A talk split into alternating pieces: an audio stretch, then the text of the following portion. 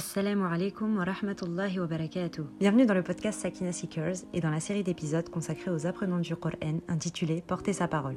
Dans ces épisodes, nous aurons, inshallah, l'occasion de revenir sur le parcours de différents apprenants et d'écouter leurs témoignages. Je vous laisse donc avec votre épisode. Assalamu alaikum wa rahmatullahi wa barakatuh. Wa alaikum salam wa rahmatullahi wa barakatuh.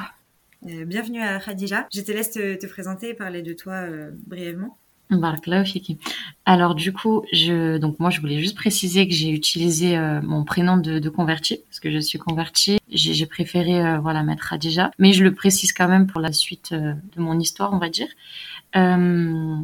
Voilà, bismillah ar-Rahman ar-Rahim, Rabbi shrah li sadri wa yassir li amri wa hlul uqdatan min lisani yafqahu qawli et barakallahu fiki à toi pour pour ton invitation.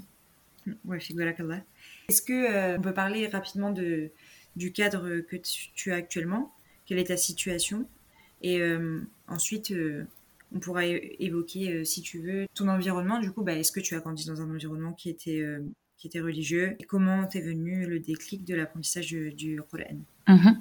alors du coup non, comme je l'ai dit, mon, environnement, bah, comme tous les convertis, je pense, n'était pas du tout un cadre. C'était pas, j'ai pas du tout grandi dans un cadre religieux, du moins très très très loin de l'islam. Euh, donc moi, il faut savoir que j'ai grandi dans le sud de la France. Donc euh, je précise ce détail parce que là-bas, vraiment, tu sais, on est coupé un peu du monde et encore plus euh, tout ce qu'on peut trouver en Île-de-France, parce qu'actuellement j'habite en Île-de-France, donc ici c'est vrai que hum, tout est facile d'accès au niveau sciences religieuses, etc. Alhamdulillah. Donc voilà, moi j'étais, j'ai grandi dans une campagne dans le sud et je me suis convertie quand j'avais l'âge de 16 ans. Alhamdulillah.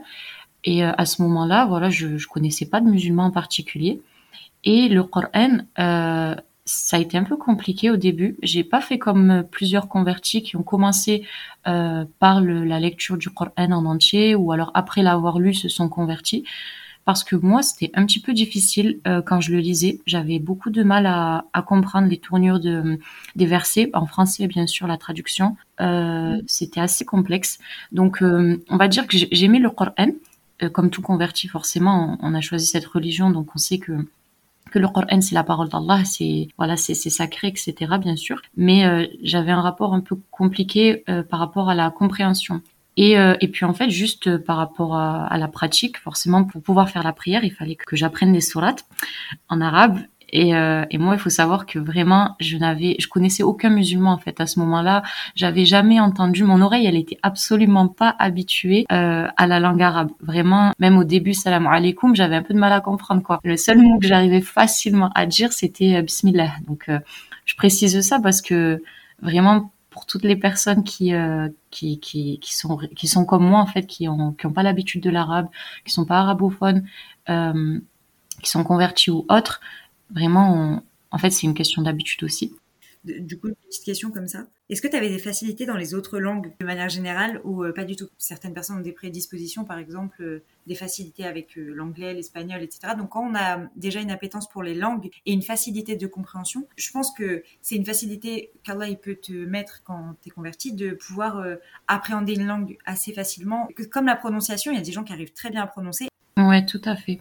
Ben, avec les langues, on va dire latines, parce que euh, je suis d'origine du coup française et, euh, italienne du côté de ma maman. Euh, on était allé plusieurs fois en Italie, donc au niveau des langues latines, l'italien ou l'espagnol, j'avais des facilités, alhamdoulilah. L'anglais, plus que ça, mais c'était pas contraignant non plus. Mais alors vraiment l'arabe, c'était complètement différent parce que c'est des lettres qu'on retrouve pas. Euh, il y en a aussi dans, en anglais, mais là vraiment en arabe, c'est des lettres. Je pense au, au qaf, au aïn, au toutes ces lettres là. Euh, je n'arrivais même pas à les comprendre. C'est-à-dire que voilà, j'entendais parfois. Euh, après, par la suite, j'ai eu des copines musulmanes, bien sûr. Euh, je les entendais parler j'étais euh, vraiment je devais tendre l'oreille en fait pour essayer de comprendre c'était quels sont parce qu'en fait quand on connaît pas l'alphabet après quand j'ai compris la enfin quand j'ai appris l'alphabet bien sûr là c'était totalement différent. Mais avant d'apprendre l'alphabet c'est euh, clairement c'est du chinois en fait. C'est très compliqué. En plus l'arabe c'est appelé aussi euh, la langue du Dod parce que justement cette lettre n'existe nulle part ailleurs. Et là on parle du droit, mais surtout quand on veut apprendre pour le Coran, il y a tellement plus de précision, c'est chirurgical, parce qu'après quand on est dans les dialectes, à la limite, c'est beaucoup moins euh, carré. Ouais, mais honnêtement, moi je trouve que hum, l'arabe littéraire est plus facile. Après, c'est parce que peut-être que du coup je le pratique plus, mais je le trouve plus facile à, comprendre maintenant et même à, parler, je dirais, que le, le dialecte, le derija ou quoi, parce que les lettres, elles sortent clairement, il y a des harakas, etc. Donc c'est plus facile à prononcer, je trouve. Alors que souvent, le dialecte, ils avalent un petit peu, euh, ils avalent un petit peu tous les sons. Que toutes les lettres ont des, ont des soukounes, donc c'est un peu compliqué. Oui, c'est vrai. Désolée, du coup, tu disais. Oui, du coup, je disais, euh, voilà, euh, j'ai pas précisé au début. Moi, je, je, je veux vraiment, j'ai vraiment souhaité témoigner en premier lieu pour les convertis, les non arabophones, les personnes qui ont grandi justement dans, comme moi, dans un environnement non religieux, ou alors tout simplement où il n'y avait pas. Euh, il n'y avait pas la langue arabe, il n'y avait pas cette éducation-là euh, liée à l'arabe et forcément du coup liée au Coran. Vraiment parce qu'en fait, en partant de zéro comme ça, c'est tout à fait possible, alhamdulillah, Allah il est capable de tout euh, qu'on trouve, qu'on trouve une chose qui était à l'époque impossible, inaccessible, impensable, improbable, qu'on la trouve aujourd'hui, alhamdoulilah, facile et totalement abordable. Donc euh, voilà, je voulais juste faire cette petite aparté-là. Euh, du coup, quand je venais de me convertir, il fallait que j'apprenne donc les sourates. Donc bien sûr, c'était la phonétique parce que j'avais pas, j'avais pas l'arabe. Euh, et donc, euh, juste pour apprendre surat al-Fatiha, à l'époque, ça me paraissait insurmontable. C'était super difficile. Euh, les lettres, comme j'ai dit, j'arrivais même pas à les prononcer. Surtout le ha, enfin voilà, juste le ha, etc. J'arrivais pas. Et une fois, je suis partie voir une, une amie à moi et je lui ai dit, euh, toi, tu connais combien de sourates Et elle m'a dit, euh, elle m'a dit, j'en connais à peu près 25, 30. Et pour moi, c'était énormissime. C'était vraiment énorme. Et j'étais choquée. Et je, je lui ai dit, mais comment t'as fait? C'est, c'est trop dur, en fait, le Coran. C'est, comment t'as fait? L'arabe, c'est trop compliqué. Est-ce que c'est pas possible que j'apprenne en français je récite en français? Elle me dit, non, et tout, pour la prière, il faut apprendre en arabe je me suis, enfin, c'est vraiment à ce moment-là j'ai compris que j'étais rentrée dans la religion, alhamdoulilah, mais Allah il allait me tester quoi qu'il arrive et, c'était à moi de prouver que vraiment je, je, je voulais, euh, je voulais me rapprocher d'Allah et c'était pas en claquant des doigts que ça allait se faire quoi. Il va falloir se retrousser les manches et, euh, et donc voilà, bah, tout ça pour, euh, pour raconter cette petite anecdote sur le départ. Juste Surat al-Fatiha et Surat al-Falaq, j'avais mis beaucoup beaucoup de temps et j'avais beaucoup de mal à les apprendre. Et par la suite, j'ai continué à être dans le sud et puis je suis arrivée en, en région parisienne. Au début, euh, voilà, je connaissais rien du tout. J'avais personne euh, ici comme ami musulman, on va dire. Petit à petit, j'ai rencontré des, des, gens. Une fois, j'ai fait la rencontre euh, donc d'une sœur. En parlant comme ça, elle me parle du Coran. Et moi, en fait, j'avais quand même euh, des objectifs, voilà, que je notais parfois comme euh, apprendre une nouvelle sourate, mais c'était vraiment très limité. Pour, par exemple, apprendre une quatrième ou une cinquième sourate, dans ma tête, c'était euh, waouh, j'ai vraiment fait un gros pas, j'ai monté un escalier quoi. Alors qu'en réalité, euh, c'était des sourates vraiment qui faisaient trois, quatre lignes quoi.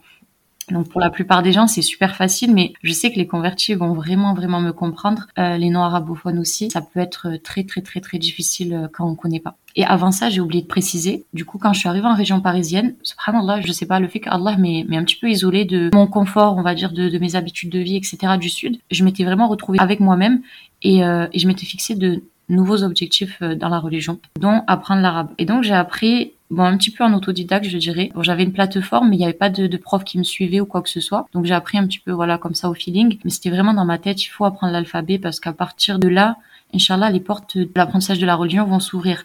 Alors que déjà, si on n'a pas l'alphabet et qu'on fait pas cet effort d'apprendre au moins l'alphabet, au moins l'arabe, en fait, on va stagner. Clairement, on, on, reste bloqué à, à, la station, on va, va pas pouvoir avancer. Et du coup, quand j'ai appris l'alphabet, ben, subhanallah, euh, les choses ont commencé à se à s'emboîter. C'est là où j'ai du coup j'ai fait la rencontre de la sœur en question qui m'a parlé du Coran et à partir de là vraiment tout tout a démarré, je dirais. Alhamdulillah. Euh, donc la sœur, elle me parle euh, en me disant que voilà, elle a, elle a fait, elle a eu des épreuves, etc. Et que ce qui lui a énormément pesé durant les épreuves qu'elle a traversées, c'était qu'elle avait coupé un petit peu son lien avec le Coran, c'est-à-dire euh, elle était plus inscrite en, en cursus d'apprentissage du Coran. Et moi, quand elle m'a dit ça, ça m'a un peu surprise parce que je comprenais même pas trop ce que ça voulait dire en fait euh, de plus être en école de Coran. Enfin, je savais même pas en fait qu'il existait des écoles pour apprendre le Coran. Vraiment, c'était un monde de... je ne connaissais même pas tout ça. Donc je la questionne un peu, ça me ça m'intéresse, je la questionne et elle m'explique que voilà, auparavant elle était inscrite euh, dans une école et qu'elle avançait, que elle, m'explique en fait les mérites du Coran, tout ce que ça lui a apporté et que clairement quand elle a elle a coupé ce lien là euh, et qu'elle a traversé ces épreuves là, c'était euh, encore plus difficile qu'une personne qui traverse des épreuves en ayant le Coran à côté. Vraiment, c'était incomparable pour elle. Et donc, moi, ça m'a, ça m'a choqué en fait. Ça, ça m'a choqué dans le bon sens. Et quand je l'ai interrogée, je lui ai dit euh, ah mais c'est bien, t'en es où et tout dans le Coran du coup? Et elle me dit, euh, elle avait honte en fait, elle était gênée. Elle me dit non mais j'ai pas beaucoup avancé, euh, je suis pas avancée, etc. Je lui dis mais, mais t'en es où? Elle me dit bah là je, je crois si je dis pas de bêtises qu'elle avait terminé sur la Nisa ou elle allait commencer sur la Maïda. Alors vraiment, je m'en suis pas remise pendant pendant quelques jours. J'étais sous le choc et je me suis sentie tellement à côté de la plaque. Vraiment, la sensation que j'ai eue, c'est euh, mais dans quel monde je vis moi? Je, je suis sur quelle planète clairement? Donc elle me dit ça comme ça avec un air un peu gêné. Et du coup, je lui dis, je bug et je lui dis mais parce que bon, vu que c'est les premières sourates du, du Coran, tu vois, à l'époque, elle m'aurait dit une sourate qui est en plein milieu, ça m'aurait même pas parlé, je pense. Mais vu que c'était les premières, dans l'ordre, voilà, je, je, connaissais quand même. Et du coup, je lui dis, ben, du coup, t'as, t'as, t'as, je parle comme ça, je dis, mais t'as le Baqara, t'as El Imran, Elle me dit, oui, mais euh, franchement, j'ai trop, trop, trop laissé, j'ai trop traîné, etc. Et moi, en fait, à partir du moment où j'ai compris que elle avait déjà appris Surat al-Baqarah, c'était, j'étais choquée, en fait. Allah que pour moi, c'était cette catégorie de personnes juste qui ont appris Surat al-Baqarah, c'était déjà inaccessible, c'était une élite. Vraiment, c'était une élite. Et je sais que, que tous les convertis, ou presque en tout cas tous ceux que je connais, euh, enfin toutes les personnes autour de moi à cette époque-là en tout cas, parce que clairement il y a deux mondes. Il y a vraiment le monde euh, des personnes qui sont rentrées dans le Coran, alors que on s'imagine pas du tout euh, quand on est quand on n'est pas encore rentré dans le cursus de Coran. Euh, juste par exemple voilà une personne qui a appris le Baqarah, ça nous paraît euh, ouais ça nous paraît comme une élite. Ça nous paraît vraiment être une catégorie de personnes à part qui ont un degré de foi ou de science ou je ne sais pas qui, qui sont supérieurs à la moyenne alors qu'en fait non. C'est euh, subhanallah c'est c'est pas le cas. C'est juste que Allah facilite quand on fait des efforts euh, quand on fait des efforts pour apprendre quoi. Et à partir de là bah clairement je lui dit bah dis-moi où elle était ton école parce que là elle voulait se réinscrire. Dis-moi où elle est ton école et à la rentrée inchallah je, je m'inscris aussi avec toi. À partir de, de ce moment là c'est là où vraiment j'ai découvert le monde du Coran. Euh, j'ai découvert qu'il y avait des écoles pour apprendre le Coran. J'ai découvert qu'il y avait vraiment des personnes qui, en apparence, euh, étaient euh, comme toi, comme moi, comme, enfin voilà, des personnes lambda. C'était pas des, grands savants qui, qui vivaient en Arabie ou c'était pas, tu vois ce que je veux dire? C'était voilà la, sœur en question, elle travaillait, elle avait fait ses études, elle avait une vie normale quoi. Et pourtant, à côté de ça, dans sa vie de tous les jours, elle apprenait le Coran, elle avait appris le Baqarah, elle y Imran, el Nisa, etc. Masha'Allah. Euh, donc je me suis dit si elle, elle l'a fait et si ça a été accessible pour elle et comment elle en parlait, tu vois, vraiment avec les larmes aux yeux, le cœur euh, touché d'avoir délaissé son Coran, c'est vraiment ça qui m'a bouleversée. Je me suis dit ah ouais, c'est vraiment quelque chose qui la touche profondément, mais moi j'ai pas, je ressens pas ça. Mais pourquoi je le ressens pas? Ben parce que je j'ai pas euh, donné cette importance-là à mon Coran, tu vois. Subhanallah. Est-ce qu'avec du recul, tu voyais euh, justement le, le Coran dans son attitude? Euh, Oui, Honnêtement, euh, dans son attitude, pas tant que ça, parce qu'en fait, je la connaissais très très peu. En fait, notre rencontre, elle a été vraiment euh, en fait, ça a été comme ça avec beaucoup, beaucoup de personnes. Euh, Allah, il a mis beaucoup de personnes, subhanallah, alhamdulillah, sur, euh, sur ma route. Avec le recul, je comprends pourquoi. je le vois d'une autre manière, mais sur le coup, tu sais, c'est vraiment, subhanallah, comme si, pof, d'un coup, il y a une personne qui atterrit sur ta route, tu sais pas d'où elle est sortie, mais, mais elle est là. Donc, en fait, je la connaissais pas tant que ça, si tu veux. notre, notre rencontre, elle est vraiment, subhanallah, elle a été, elle a été improbable et dans un cadre un peu particulier. Donc je connaissais pas forcément voilà trop ses traits de caractère, etc. Mais ce qui m'a marqué dans son attitude, c'est sa manière déjà de, de, parler du Coran. Et puis euh, ça m'arrivait quasiment, euh, je vais pas dire jamais, mais c'était rare lorsque je me retrouvais avec une personne déjà que je connaissais pas forcément. Et en plus voilà, on est au restaurant, on est en train de discuter, tu vois voilà, de d'en venir à parler du Coran. Et en plus sous cet aspect-là vraiment en profondeur. Déjà j'ai compris que que le Coran avait une, place très très très importante dans sa vie et c'est ça qui m'a ouais c'est ça qui m'a qui m'a marqué quoi donc euh, après voilà avec le maintenant avec le recul je la connais maintenant alhamdoulilah c'est une très très très bonne amie à moi et, euh, et bien sûr que voilà je vois euh, comment le Coran l'a aidé à à s'améliorer dans son comportement, l'a aidé à traverser ses épreuves. En fait, toute personne qui est dans le Coran comprendra ça. Et pour tous ceux qui ne le sont pas encore, c'est vraiment pour ça aussi que je voulais vraiment parler de mon expérience euh, en tant que convertie qui ne connaissait pas. En fait, il y, avait ma conversion, il y avait un avant euh, Coran et un après Coran.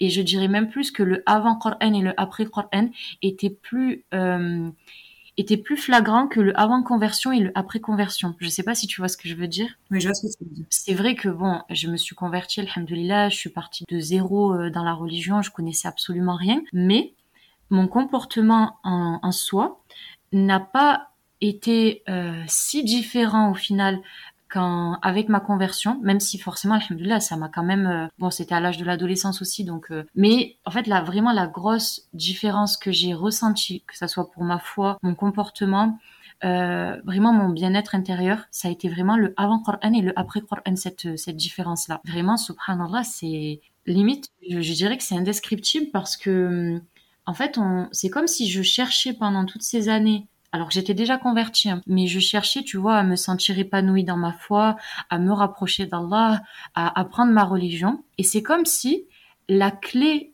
elle était devant moi, mais moi, je cherchais euh, en haut, à droite, à gauche, devant, derrière, mais je regardais même pas ce qui était juste devant, tu vois. Le Coran qui était posé sur ma table de chevet, que j'ouvrais euh, pendant le ramadan ou, ou, de temps en temps, bien sûr, parce que, comme j'ai dit, en tant que converti, on, on, sait que déjà le Coran, il a une place importante, bien évidemment. Et en plus, c'est pas propre euh, aux convertis parce que combien néglige le Coran, combien ne l'ouvre pas euh, tous les jours, et c'est vrai qu'on se dit, mais quelle folie, en fait, quand après on ouais. Ouais, mais après aussi, je pense que euh, c'est difficile de s'en rendre compte quand on baigne, j'ai envie de dire, dans, dans le péché. C'est-à-dire, euh, moi, à l'époque, tu vois, j'écoutais, pour moi, la musique, c'était tout le temps, j'écoutais tout le temps. Et donc, forcément, comme, euh, ça sort pas de ma bouche, mais dans, un, même cœur, il peut pas y avoir les deux amours. Tu vois, il peut pas y avoir l'amour de la musique et, et son écoute régulière et l'amour du Coran et son écoute régulière. Enfin, il y en a un qui va prendre l'ascendant. Et moi, c'était exactement ce qui se passait. Euh, des moments où j'étais triste, où j'étais euh, pas au top de ma foi, j'étais pas au top de ma forme. Ben, subhanallah, je mettais le Coran, j'écoutais, ça m'apaisait. Je m'endormais euh, quasiment tout le temps avec Surat al-Baqarah, même tous les soirs. Mais après, quand ça allait un peu mieux, on va dire, bah, j'écoutais ma musique normale, je, je, je, continuais ma vie comme ça, tu vois, et je et en fait, je comprenais pas trop d'où venait ce cette faille que je sentais dans mon cœur, tu vois, dans ma foi et dans ma pratique de tous les jours. Mais euh, pour moi, c'était vraiment, au final, avec le recul, je me dis, c'était lié euh, de très près avec les péchés qu'on qu'on commet chaque jour et dont on a négligé en fait le l'importance quoi.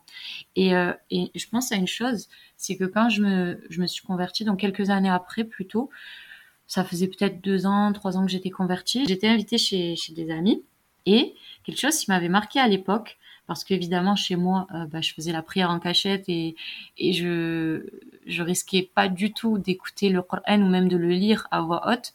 Euh, même en français. Hein. Quand je lisais le, le Coran, tu sais, je mettais un deuxième livre devant le Coran. J'étais dans ma chambre, je fermais la porte, mais je mettais un deuxième livre devant pour pas que, tu vois, si mes parents y rentrent, ils voient, euh, je suis en train de lire le, le Coran. Bref. Et là, quand j'étais chez ma copine, euh, je me rappelle, subhanallah, pendant la, nuit, donc du ramadan, nous, euh, c'était le début de ma conversion, j'étais pas encore trop, voilà. En pleine nuit, j'entendais comme ça une voix qui récite. Et ça m'avait réveillée. Et, euh, et, du coup, par curiosité, j'étais partie voir. Et du coup, c'était la mère donc de mon ami euh, qui lisait comme ça quasiment, je vais pas dire toute la nuit, mais une bonne partie de la nuit, Allah m'a qui lisait le Coran. Et subhanallah, tu vois, cette image-là, elle m'avait marqué. Enfin, vraiment, ça m'avait marqué. Et, après, je m'en suis rappelé quand, quand je suis rentrée dans ce cursus-là. Et je me suis dit, euh, ah ouais, à l'époque, je me rendais pas compte qu'en fait, vraiment, finalement, autour de moi, Allah, il avait déjà placé des personnes qui étaient proches de leur Coran, tu vois. Je le, je le voyais pas trop. Et c'est après, en, en, rentrant dans ce parcours-là, que je m'en suis rendu compte. Et au contraire, j'ai l'impression qu'il y avait, je voyais plein de choses que je voyais pas avant, subhanallah. Donc, quand ma copine donc m'avait parlé euh, de, du cursus de Coran, donc c'était quasiment la rentrée euh, scolaire qui allait débuter. Donc, alhamdoulilah, c'était tombé euh, bien sûr au bon moment.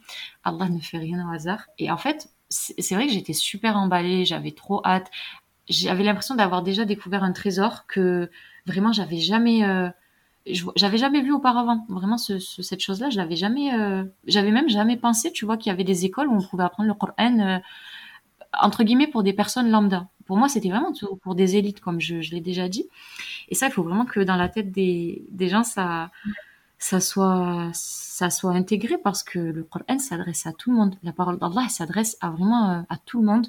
Et et peu importe le milieu, l'origine, l'âge, euh, la ville ou quoi que ce soit, euh, ça vraiment ça s'adresse à tout le monde et on doit euh, justement faire en sorte de de, chercher de chercher de chercher cela.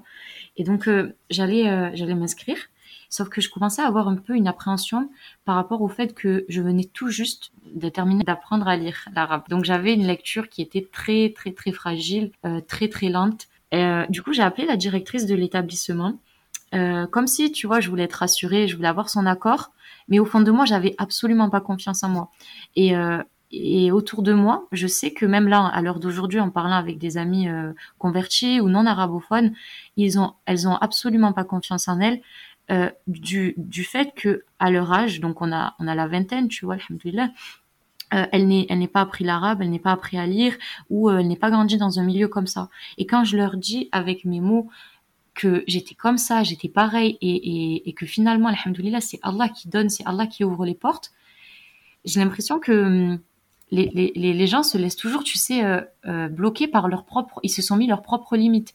Mais en fait, voilà, dans la religion, faut, faut jamais se mettre de limites. Vraiment, faut, bismillah, tu places ta confiance en Allah et tu te dis que si la chose, tu l'as fait pour une bonne, euh, un bon intérêt, en fait, tu le fais pour, pour ouais, dans un, dans un, dans un but qui est de te rapprocher d'Allah, il y a aucune limite parce que vraiment Allah est capable de tout et ça, euh, ça, bah, ça, ça, relève du tawakkul de toute façon. Donc, euh, donc voilà. Mais moi, moi, je m'étais fixé, enfin, je m'étais euh, bloqué un petit peu avec certaines certaines peurs. Et donc j'avais appelé la directrice de l'établissement en lui disant voilà, euh, euh je, je, suis convertie, j'ai beaucoup de mal à, avec la langue arabe, euh, j'ai juste appris l'alphabet, euh, mais mais je lis euh, je lis comme une tortue, je, ma lecture elle est encore très très fragile, je, je, je, connais quasiment aucune sourate, j'en connaissais quoi 10 à tout casser, et en plus je les avais apprises en phonétique, donc tu vois tu vois la, la prononciation c'était catastrophique. Et, euh, et, en fait, elle m'a trop rassurée. Subhanallah, elle m'a trop trop rassurée. Et c'est là où je me suis vraiment aussi rendu compte de ce monde euh, dans lequel j'allais entrer, Inch'Allah, c'était vraiment la bienveillance, l'encouragement, euh, le fait que tu veuilles juste faire un pas pour Allah et subhanallah, d'un coup, tu as tout un, groupe de personnes, de, de, sais même pas d'où ils sortent, mais qui viennent vers toi, tu vois, qui t'ouvrent les bras, qui t'ouvrent les portes et qui te et qui te disent ouais, ça va être facile, ne t'inquiète pas, Inch'Allah, faut juste se lancer, quoi, ça te rassure. Oui, et puis c'est vraiment des, des causes qu'Allah met dans ta vie, soit euh, matériellement, mais même euh, ouais, par des personnes en fait que tu croises. Quelques phrases qu'on te dit par-ci par-là. Exactement.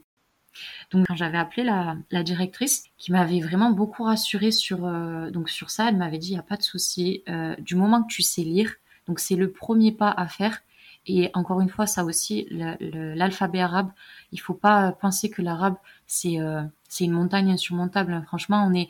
Je, je fais la, la, comparaison avec la musique parce que moi j'écoutais beaucoup de musique et hum, je m'étais rendu compte que finalement des, des, fois des paroles qui veulent rien dire ou qui sont même pas trop euh, tu sais compréhensibles on les répète par cœur on les connaît par cœur mais là tu tu vas pas être capable d'apprendre une nouvelle langue on t'explique c'est la c'est la langue euh, avec laquelle Allah il a choisi de, de révéler sa parole enfin il y a aucune raison que que tu n'y arrives pas en fait Allah s'il facilite la chose, au contraire, c'est ça va être mille fois plus facile que d'apprendre des, des textes, des textes par cœur, des, des, des, des, des réviser tes oui. examens pour pour l'école. Enfin, tu vois, des fois on apprend des, des tonnes et des tonnes de choses par cœur, on se met à fond.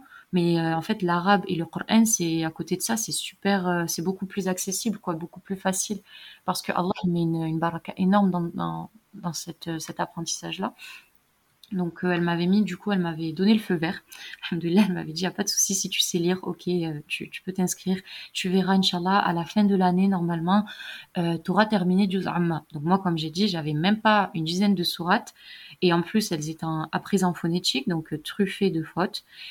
Et, quand elle m'a dit ça, bah ouais, franchement, ça m'a motivée et j'avais des étoiles dans les yeux. Je me suis dit, waouh, euh, ça faisait partie de mes objectifs secrets, quoi, que j'avais jamais osé dire euh, dire à qui que ce soit parce que au fond de moi, au fond de moi, c'était inaccessible. Au fond de moi, je me disais c'est trop grand pour moi, je je pourrais pas.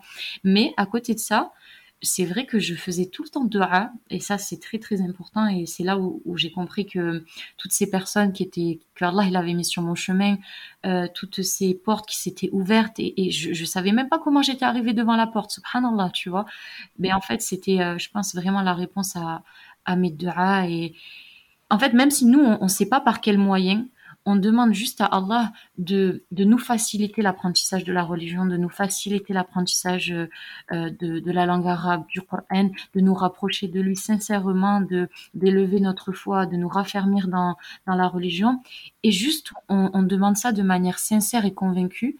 Et tout le reste, le, le moyen et, les, les, causes qui vont être, euh, qui vont être euh, mis en, mis en place, elles dépendent d'Allah. Il faut même pas réfléchir à ça parce que ça va venir comme ça. C'est Allah qui va le, qui va le placer sur, sur notre chemin. Alhamdulillah. Nous, on aura juste à ouvrir les yeux, à être attentif à ce que Allah il, place justement sur notre route et dire Bismillah et, y aller quoi.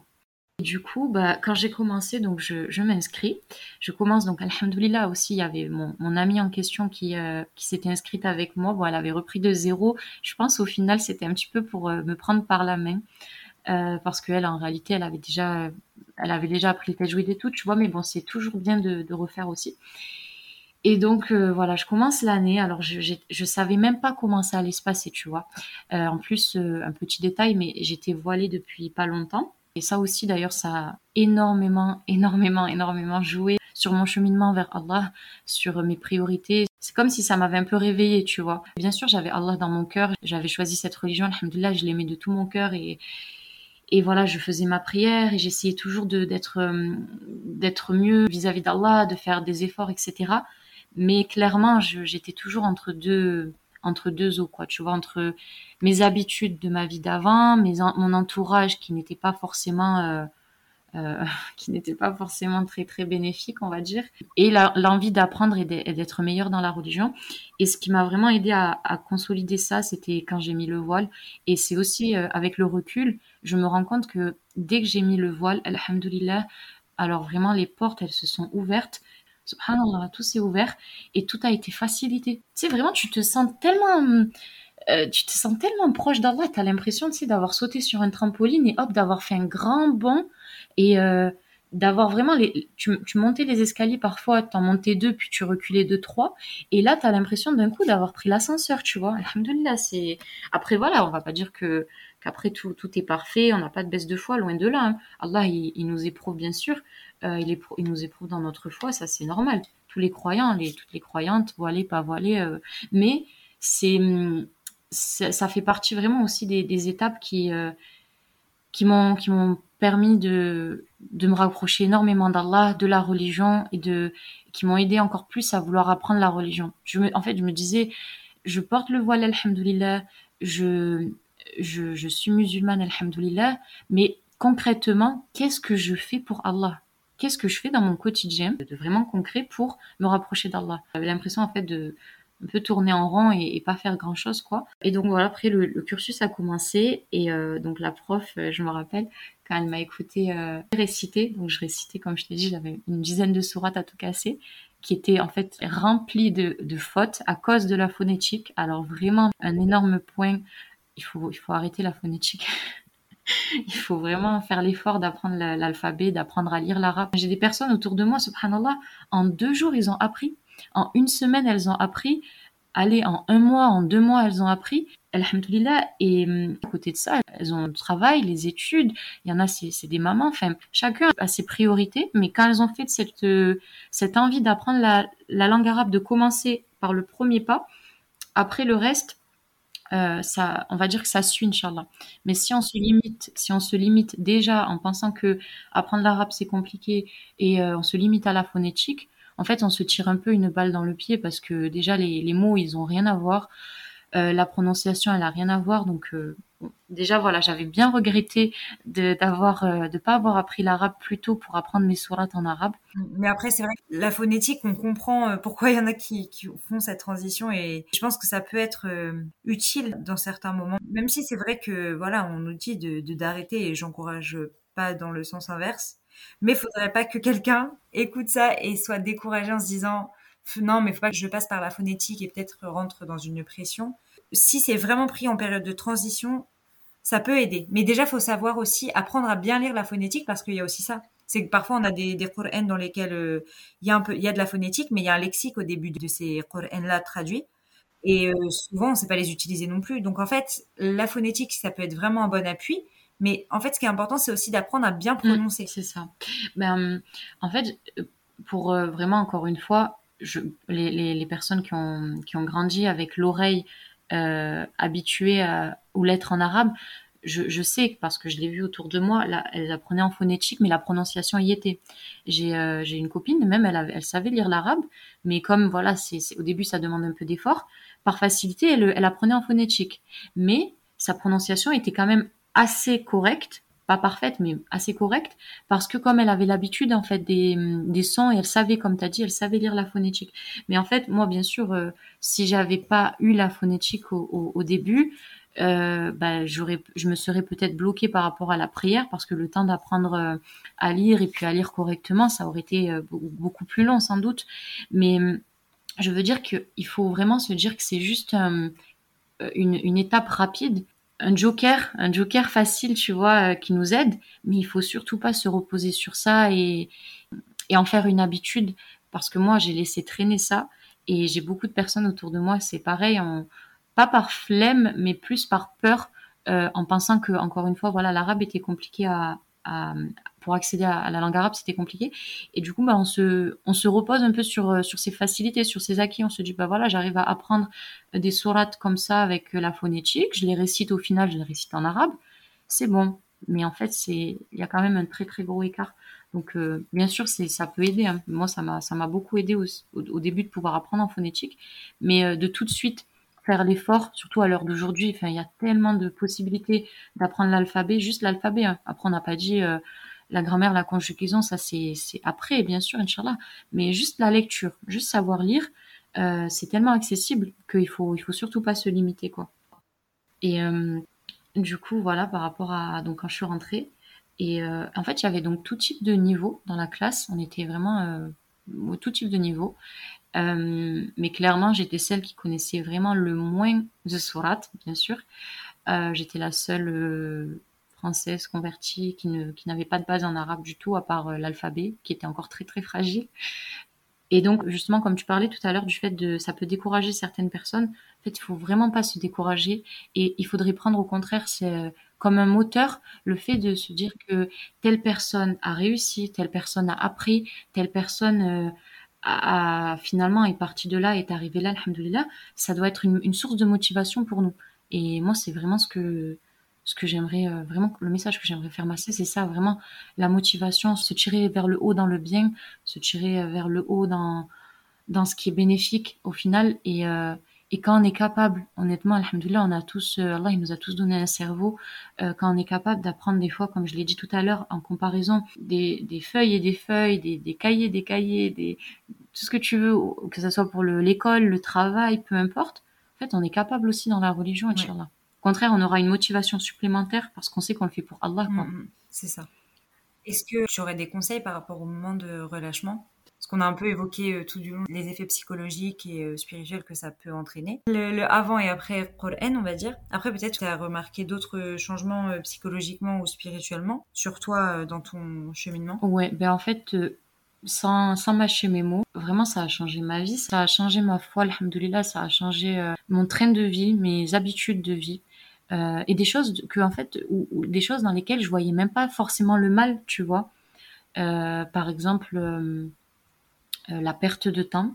Je me rendais pas forcément compte que du temps j'en avais, mais j'avais l'impression de ne pas en avoir assez pour pouvoir apprendre la religion. Mais en réalité, c'est parce que je le gaspillais et ça, je, je m'en rendais pas compte parce que quand t'as pas forcément d'impératif, comme voilà l'apprentissage du Coran, l'apprentissage de, la science, se rapprocher d'Allah à travers ces, ces moyens-là, euh, ton temps tu peux le gaspiller un peu à droite à gauche. Tu vas passer des heures au téléphone avec une copine, euh, tu vas enchaîner une série toute la nuit. J'en sais rien, moi t'as rien de spécial à faire, donc tu te dis je m'ennuie, allez je vais sortir. Enfin, en fait, euh, ça, ça a totalement changé.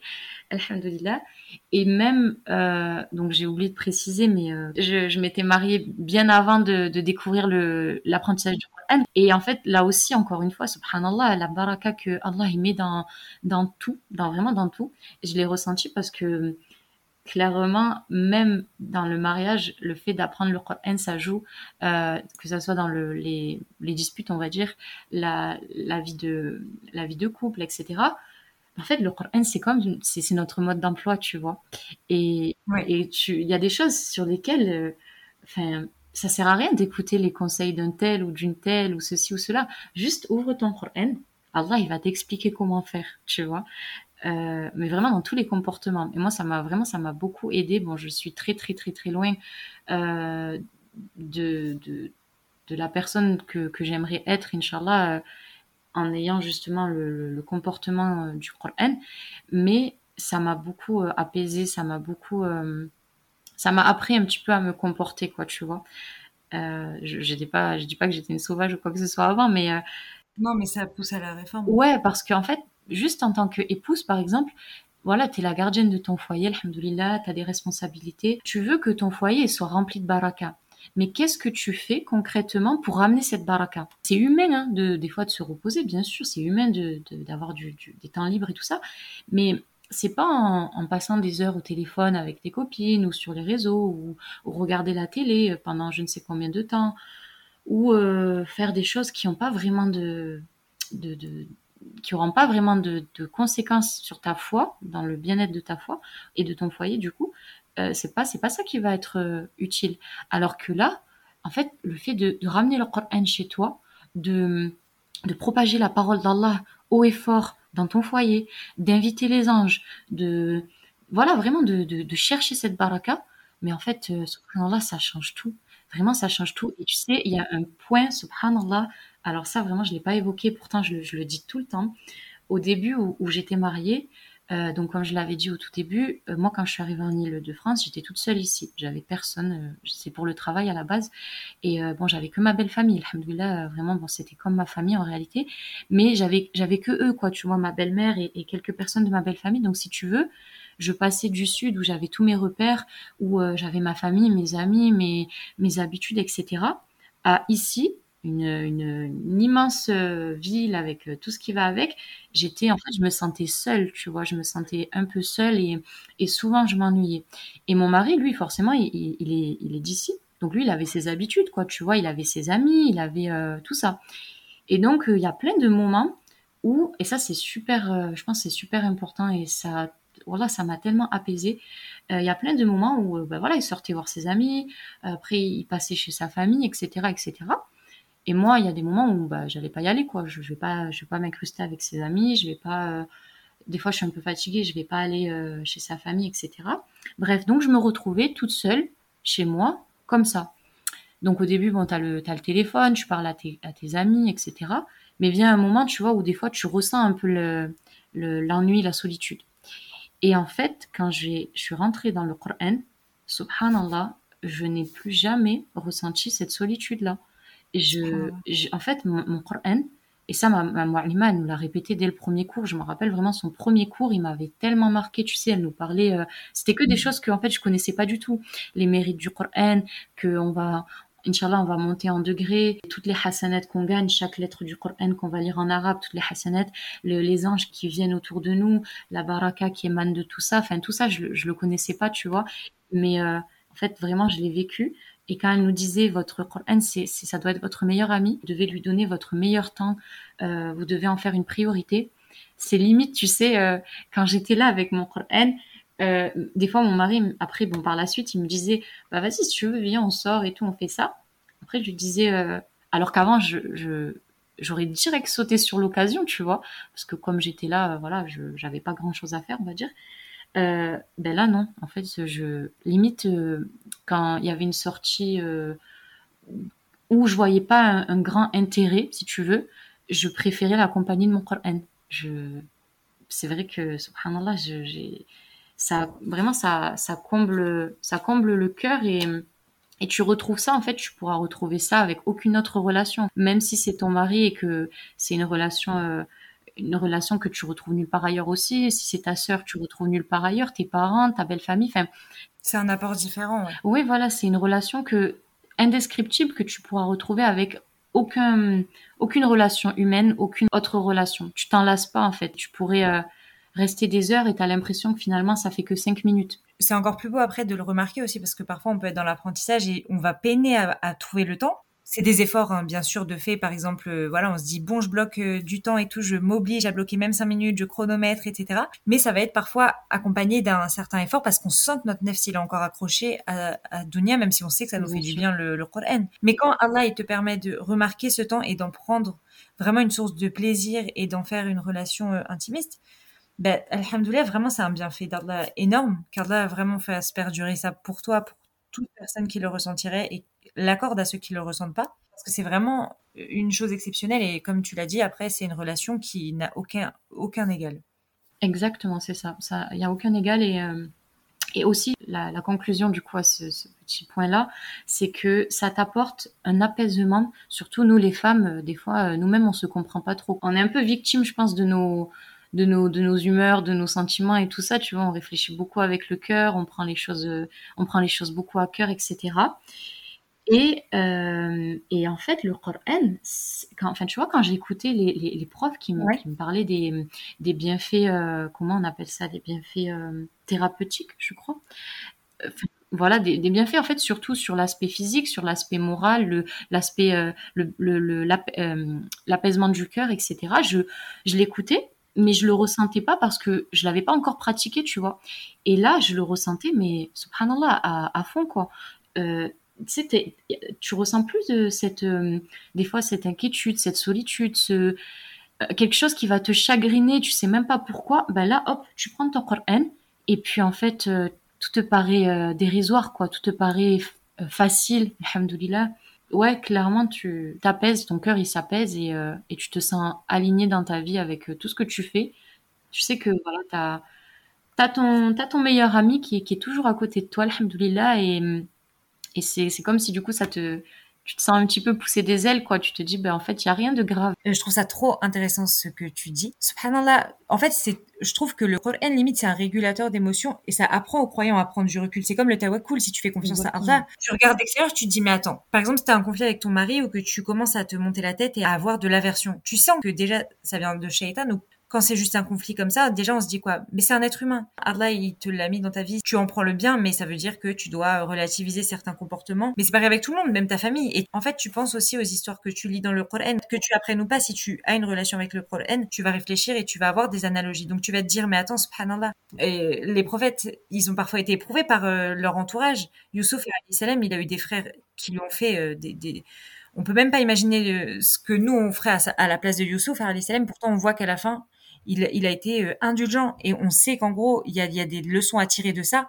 Euh, on parle pas de est-ce que c'est légitime ou pas de se venger quand si on m'a fait telle ou telle chose, mais juste le principe de se dire qu'est-ce qu'Allah il attend de moi, qu'est-ce que je peux faire pour ma foi dans un moment où je suis pas bien. Et nous, vu qu'on est très titillés par les émotions, enfin, les femmes, on est très sensibles, on, peut très vite être dépassé. Et le Coran, c'est un des outils qui, mais sans aucun doute, nous aide à, justement à se recentrer. C'est ça. Tu te sens trop hypocrite si tu viens d'apprendre ou de lire un verset qui te parle. Tu sais, par exemple, euh, subhanallah, quand j'ai découvert euh, Ayat el-Bir, le verset du bien, enfin, voilà, qui, détaille euh, le bon comportement du croyant, j'étais bouleversée parce que je me suis dit, euh, après ça, franchement, tu peux pas. Euh, comment dire Il y a un avant et un après, mais ça me l'a fait sur plein de versets. Alors après, des fois, on retombe un peu dans, forcément, dans ses travers. Hein, on est humain, euh, c'est difficile. Des fois, on a des traits de comportement et de caractère tous différents.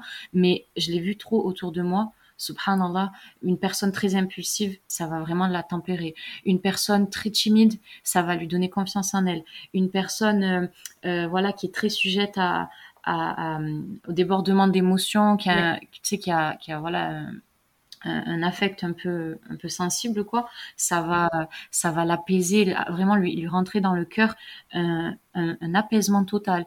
Euh, franchement, subhanallah. Et surtout, je pense que de base, quand tu apprends, tu, tu dois t'armer de patience. L'apprentissage du Coran, c'est je dirais pas le parce qu'il y a aussi la prière, il y a, il y a plein d'autres actes d'adoration, c'est vrai, mais ça fait partie des, actes d'adoration qui te poussent à travailler ta patience euh, comme tu, pourras rarement la travailler avec euh, autre chose quoi. La théorie c'est bien tu vois de, connaître les hadiths, de, de dire voilà euh, le, meilleur et le meilleur des d'entre vous est celui qui est le plus patient, le meilleur d'entre vous est celui qui, dans la colère euh, garde son, le silence et garde son calme, etc. Mais euh, mais le fait de, de patienter, tu as du mal sur une page, mais tu vas pas t'énerver, tu vois, tu vas pas euh, t'emporter et, te dire allez j'en ai marre j'y arrive pas et tout. Non pas du tout. Tu vois tu vas vraiment te remettre en question te dire bon qu'est-ce que j'ai pu faire qui aurait pu freiner ma mon apprentissage ou alors qu'est-ce que Allah veut me montrer dans cette page que j'ai peut-être pas vu comme ça de prime abord. Tu sais ça t'oblige à, patienter à patienter pour arriver à ton but au final inchallah. Et, et au final après tu l'appliques ben, un petit peu dans ta vie de tous les jours forcément. Tu te dis bah là j'ai patienté. J'ai vu le résultat le fait d'avoir patienté pour au final découvrir un énorme trésor, alhamdulillah, à travers cette page, à travers ce verset, ben, Inch'Allah, je vais essayer de faire, je vais essayer de faire pareil avec, euh, avec les relations humaines, avec euh, la vie de tous les jours, quoi. Oui, c'est chercher l'excellence dans tout. Le verset auquel tu faisais référence, Ayatul Bir, c'est le 177 d'El Baqarah. Donc, je vais lire euh, le sens de la traduction. Mhm. La bonté pieuse ne consiste pas à tourner vos visages vers le levant ou le couchant, mais la bonté pieuse est de croire en Allah, au jour dernier, aux anges, aux livres et aux prophètes, de donner de son bien quelque amour qu'on en ait, aux proches, aux orphelins, aux nécessiteux, aux voyageurs indigents et à ceux qui demandent l'aide et pour délier les joues, d'accomplir la salate et d'acquitter la zakat, et ceux qui remplissent leurs engagements lorsqu'ils se sont engagés, ceux qui sont endurants dans la misère, la maladie, et quand les combats font rage, les voilà les véridiques et les voilà les vrais pieux on a plein de, versets, subhanallah, où Allah décrit justement les caractéristiques qu'on doit avoir si on veut faire partie des, croyants euh, dans le sens euh, vraiment profond du terme. Exactement. La différence aussi qui m'a marqué, c'est entre le fait de lire euh, le Coran et le fait de l'apprendre, ce n'est, pas la même chose. Parce que, tu vois, si je passe sur ce verset-là, je le lis. Sur le coup, c'est vrai que forcément, il y a, beaucoup d'informations et puis ça pousse à la réflexion et puis, et puis quel quelques versets qu'ils soient, ça, touche le cœur du croyant normalement. Mais le fait d'apprendre, ça t'oblige à creuser, ça t'oblige à, étayer un peu ta recherche, ça t'oblige à essayer de voilà de, rentrer en profondeur dans la dans qu'est-ce que Allah il essaye de vraiment me dire. Et, euh, et moi, ce qui m'avait, euh, subhanallah, dans ce verset, ce qui m'a beaucoup marqué, c'est le fait de de se détacher de ses biens, quelque amour qu'on en est. Ça veut dire que Allah, il sait que en tant qu'être humain, on est attaché à nos biens d'ici-bas, on est attaché à notre argent, euh, qui n'est euh, d'ailleurs pas le nôtre, parce que tout appartient à Allah. Donc, euh, des fois, quand on pense que c'est notre argent, en fait, c'est, par Allah qu'on l'a eu, alhamdulillah. Donc, voilà. normalement, ça devrait être logique de s'en détacher, mais en fait, on est attaché à ces biens-là.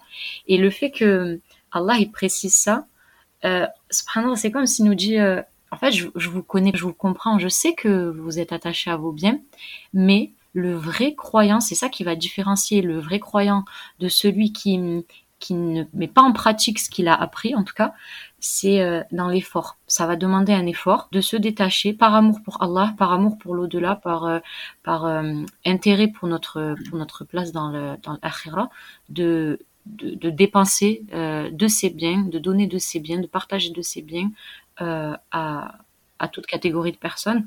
Ça, c'était le premier point qui m'avait marqué dans ce verset-là, parce que des fois, subhanallah, c'est, c'est dur et c'est triste à dire, mais malgré qu'on on se, on dise qu'on est comme des frères et sœurs et qu'on n'est qu'une communauté, tu sais, des fois, tu sais que ton voisin, il galère, tu sais que euh, telle connaissance, t'as entendu qu'elle a du mal à boucler ses fins de mois, ou peu importe, tu vois. Mais il y a toujours une petite excuse du style ouais mais moi aussi il faut que je pense à, économiser pour ci ou pour ça. Alors qu'en fait là le verset il, nous dit clairement que le vrai comportement et en plus euh, Allah il le dit à plein d'autres passages dans le Coran qu'en gros c'est un prêt parce que c'est un investissement qu'on fait pour l'au-delà en réalité. Cet argent entre guillemets on le prête mais on va on va on va récupérer la récompense inchallah dans l'au-delà. On s'en mm. rend même pas compte subhanallah. On est trop là à regarder euh, nos intérêts, notre petit foyer, notre euh, voilà nos notre confort, quoi. Alors que si on se détachait et que vraiment on pensait euh, collectif, on va dire ça, et eh ben ça serait, subhanallah, la, le comportement du musulman, serait tellement différent. Il y aurait vraiment cette vraie entraide que Allah nous demande de, de faire preuve dans plusieurs passages du Coran. Il y a un autre passage aussi qui m'a marqué, c'est le fait voilà d'être euh, d'être endurant et de et de remercier même Allah et de dans la maladie, dans l'épreuve, parce que c'est vrai que ces derniers temps, en fait, quand je suis tombée sur ce verset-là, il y avait il y avait plusieurs épreuves qui, qui venaient de se de ce, qui m'avaient touché moi ou mon entourage proche en tout cas, vraiment des, très très grandes épreuves. Et et ça m'a tellement le fait de, de vraiment creuser ces versets là euh, c'est comme si vraiment ça rentre dans ta tête, mais dans ton cœur, dans ta tête en profondeur, plutôt que juste lire. Tu vois, là, tu sais que tu as, mémorisé dans ton cœur cette parole-là. Donc, il faut pas juste l'avoir mémorisée, il faut, il faut l'appliquer, la, mettre en application. Et euh, Allah, il nous donne le, la, la, feuille de route, quoi. Il nous donne le mode d'emploi et, et à nous de... Le fait que ça se... Ça, en général, les versets qu'on apprend, subhanallah, ils sont souvent en corrélation avec ce qu'on traverse et ce qu'on vit à l'instant T. C'est comme si un petit peu Allah, il nous dit, regarde, tu as la théorie, et là, tu as l'opportunité de mettre en pratique. Comment tu vas faire? Est-ce que tu vas le faire? Est-ce que tu vas fermer les yeux? Tu vois? Ça nous, ça nous permet de, de nous jauger un, de jauger un petit peu notre, notre foi, où est-ce qu'on en est vis-à-vis de, de la pratique. quoi. Ouais, c'est vrai. Quand on est dans l'apprentissage et que ça devient une partie de notre quotidien, comment gérer quand on est face à des moments difficiles? Moi, euh, par rapport à ça, je me suis aperçue que le, le point vraiment le plus important, c'était euh, l'entourage. Enfin, pas le point le plus important, mais ce qui allait déterminer beaucoup de choses, euh, c'était l'entourage. Parce que le fait d'avoir des personnes qui ont les mêmes objectifs que toi, qui te rappellent à chaque fois, tu sais, quand tu baisses un peu les bras, quand tu, voilà, tu traverses des moments difficiles qui peuvent t'éloigner un petit peu, etc. Le fait d'avoir euh, des personnes qui te rappellent ça, ça joue énormément et, ça te permet de toujours euh, voir, même quand ça paraît flou, de toujours voir l'objectif. Euh, alors que si t'es pas entouré de personnes qui n'ont pas les mêmes objectifs que toi dans le Coran, apprendre la parole d'Allah, etc. Des fois, tu vas peut-être au final suivre le mauvais chemin, mais il y a personne qui va te stopper, il y a personne qui va t'arrêter, qui va te dire tu vas où là, qu'est-ce que tu fais, reviens, c'est par ici, tu vois. Et, euh, et subhanallah, c'est pour ça que aussi quand, quand j'ai la première année, après ma première année, euh, je, je me suis dit, il faut absolument que qu'autour de moi, mon entourage très proche, parce que toutes les personnes que j'ai rencontrées euh, à travers ce parcours-là, alhamdoulilah, c'est tout de suite devenu bah, des amis proches. C'est même plus que des amis, c'est vraiment une famille, tu vois. Des personnes qui te... Vous vous comprenez, il n'y a même pas besoin de parler, on se comprend quand on a la même... Euh, on, on, ouais, on se sait et ben en fait je me suis dit il faut vraiment que mon entourage très proche qui me côtoie et que je côtoie comprenne ça aussi. Qu'on ait la même vision des, choses à ce niveau-là. Parce que sinon en fait il y a, y a, trop d'écart. Faut pas que ça soit mal interprété c'est pas du tout avec prétention quoi que ce soit même pas du tout. Plutôt euh, des fois il y a euh, je sais pas moi voilà une journée comme ça où il n'y a pas grand chose de prévu. Bah viens on va faire ça ou viens on va aller voir un tel ou viens. Mais en fait si on est dans l'apprentissage du Coran et que les personnes autour de nous le sont aussi, on va plutôt se s'entraider dans le sens, euh, bah viens, on en profite pour réviser. Ou alors, euh, bah là, je peux pas, je, dois réviser, mais la personne, elle va comprendre. Tu vois, ça va pas être euh, entre guillemets mal interprété ou oh, elle s'isole, c'est que son Coran. après, on n'a plus vraiment les mêmes priorités. Et le fait de voilà que tout ton entourage, en fait, en tout cas un maximum, soit dans la même vision que toi, les mêmes objectifs que toi, ça aide énormément, surtout surtout dans les moments de relâchement à ne pas perdre le cap et à, et au contraire, ça booste, tu vois, mmh. comme je. Et ça rapproche. Ça crée un lien. Ça rapproche énormément, subhanallah. Moi, euh, franchement, quand mon mari, il a commencé aussi, du coup, à apprendre le Coran, parce que lui, en réalité, il avait commencé quand il était petit. Il est musulman de naissance, mais comme beaucoup, beaucoup, je pense, de musulmans de naissance, euh, il a été un petit peu traumatisé par les cours d'arabe, malheureusement, et euh, après, c'était un peu difficile pour lui de reprendre. Il y a toujours cette image que tu as quand t'es petit, tu le perçois pas pareil après quand t'es adulte. Et, et finalement, quand il a commencé à apprendre du Coran aussi, c'était trop bien parce que, voilà, dès qu'on a un petit moment, on, on, va réviser ensemble. Une fois, je me rappelle, on avait pris le, le train euh, donc pour aller dans le sud, il faut à peu près euh, presque 4 heures. En temps normal, bah, soit on va rien faire, soit on va, être là, on va s'ennuyer, on va regarder le paysage, euh, on va finir par s'endormir parce qu'on trouve le, trajet qui est long. Et en fait, après, quand il y a le Coran, je te dis ah ouais le trajet il est trop court en fait encore une heure comme ça je peux réviser un peu plus tu vois Et tu es là, tu t'entraides et tout, c'est magnifique. Avec ma sœur qui est, qui est convertie aussi, euh, Alhamdulillah, ma petite sœur, pareil, euh, au début, elle avait peur, comme je l'ai dit au début. Elle se limitait un petit peu à cause de ses peurs, du fait qu'elle n'ait pas de maîtrise en arabe, elle n'ait pas de connaissances dans la langue arabe, etc. Elle connaissait juste l'alphabet. Et ben en fait, quand elle s'est lancée, Alhamdulillah, elle a vu que c'était... Euh, maintenant, elle peut, elle peut pas s'en passer, tu vois, Alhamdulillah, et tout son entourage, c'est pareil. Elle a vraiment ressenti la même chose que moi. Ma belle-mère, euh, pareil, qui a grandi au bled, mais elle a travaillé toute sa vie. C'était compliqué et tout pour elle. Donc elle est arrivée, elle a presque la soixantaine. On l'a motivée pour apprendre. Et subhanallah, euh, au-delà de toutes nos espérances, alhamdoulilah, elle s'est investie à fond et machallah, elle avance super vite. Alors qu'au début, sa première phrase quand je lui en parlais, c'était euh, mais non, moi laisse-moi tranquille, je suis une vieille, je pourrais pas apprendre, euh, j'ai plus la mémoire, j'ai plus l'énergie, la, la, concentration. Tu vois, comme si les, les, personnes pensent que le Coran, c'est euh, une montagne. on voit ça comme une montagne où il faut avoir tout l'équipement pour, euh, pour euh, gravir la montagne, alors qu'en fait, pas du tout. On se met tous des barrières, en fait. Quelle que soit notre situation, on a des barrières. C'est ça, c'est ça, alors que à partir du moment, comme on l'a dit tout à l'heure, où, où tu fais un pas pour Allah et tu mets l'intention sincère de le faire pour la bonne raison, mais Allah, il te retire euh, toutes les difficultés. Et après, tu as une seule chose qui est dans ta tête, c'est le regret de te dire pourquoi je m'y suis pas mis avant, pourquoi j'ai pas découvert cette chose incroyable plus tôt. Tu vois, parce que vraiment, quand tu commences à ouvrir la porte, tu te rends compte qu'en fait, c'est un océan, mais c'est un océan euh, magnifique où t'as même pas envie d'en sortir. Et tu te dis, euh, limite, oh là là, j'ai perdu du temps, quoi. Pourquoi j'ai perdu autant de temps à... Enfin, limite, tu te dis, comment j'ai fait pour dire je m'ennuyais? Ou là, je sais pas quoi faire enfin, ça, paraît euh, impossible, quoi. Les journées, euh, machallah, elles sont remplies, euh, elles sont remplies, mais avec des bonnes choses, alhamdoulilah.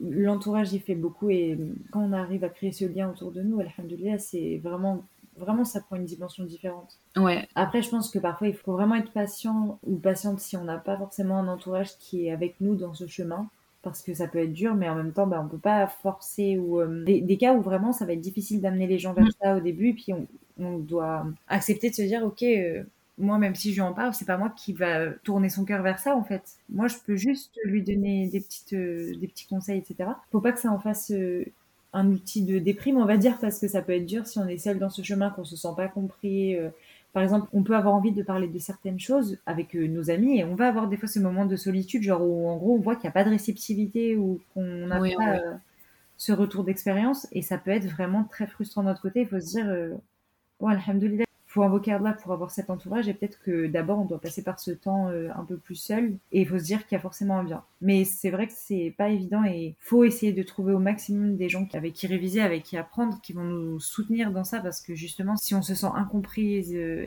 ou incompris hein, et, qu'on n'a pas d'appui, c'est vrai que c'est difficile. Mmh, c'est ça, mais en fait, vraiment, l'islam, c'est une, une religion de, partage. Le Coran, c'est le partage. Euh, bah d'ailleurs, alhamdulillah, tu vois, ça se, de base, ça s'est transmis à l'oral, donc c'est pas pour rien. Il faut en parler autour de soi, il faut motiver les gens comme ça, et bien sûr, il faut patienter et invoquer pour eux, pour que Allah guide leur cœur vers ça, mettre l'amour du Coran dans leur cœur, à nous tous. Euh, mais c'est vrai que par rapport aux amis, parce que la famille, évidemment, la famille, moi par exemple, ma famille, ben, ils sont pas musulmans. Et c'est pas pour ça que je me sens pas à l'aise quand je suis avec eux. Au contraire, tu vois, parce que limite, je, me dis, c'est un challenge. Il faut que, voilà, quand je peux mettre une petite graine, tu vois, semer une petite graine dans leur tête, Inch'Allah, de la bonne manière, il faut le faire. Et d'ailleurs, subhanallah, tu sais, en te disant ça, je pense à un truc, j'étais il y a pas longtemps chez mes parents. Et euh, bon, depuis que je me suis convertie, alhamdoulilah, de l'eau a coulé sous les ponts. Donc, euh, je me cache, euh, bien évidemment, je me cache beaucoup moins de ma religion. Mais c'est vrai que le Coran, le fait de voilà, le, tu poses le mushaf en arabe et tout. Il y a toujours, euh, tu sais, pour euh, une famille non musulmane, euh, vu tout ce qu'ils entendent à la télé, etc., cette peur qui croit que tu es un peu embrigadé, que tu vois, qu'est-ce qu'elle fait avec son livre en arabe tout le temps à côté d'elle. Donc voilà, bon, en tout cas, je l'exposais pas comme un trophée dans ma chambre, quoi. Mais Ma mère, évidemment, elle était passée devant, elle avait dû voir, quoi. Et puis, elle me dit, d'un coup, comme ça, on parlait. J'en profitais, tu sais, des fois, on a des sujets de discussion pour lui citer un verset du Coran et lui dire, ben, tu vois, subhanallah, enfin je dis pas subhanallah, mais je dis, tu vois, maman, dans le Coran, Allah, il dit ça. Et c'est exactement ce que tu m'as dit. On parlait par rapport je crois, par rapport au cycle de la Lune. Parce que, ouais, je, venais d'apprendre un verset en rapport avec le cycle de la Lune, et on parlait justement de ça.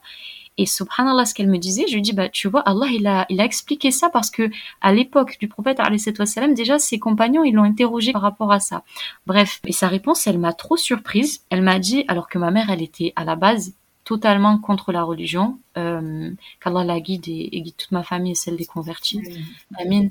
Euh, elle, elle était vraiment, voilà, on pouvait même pas parler du Coran, on pouvait pas parler du prophète c'était vraiment le sujet tabou, le sujet qui va finir en pleurs, hein. comme encore une fois, je pense beaucoup, beaucoup de convertis ou de personnes qui veulent euh, essayer de faire da'wah chez eux, mais c'est mal interprété ou alors euh, la famille est, est, trop loin dans la religion.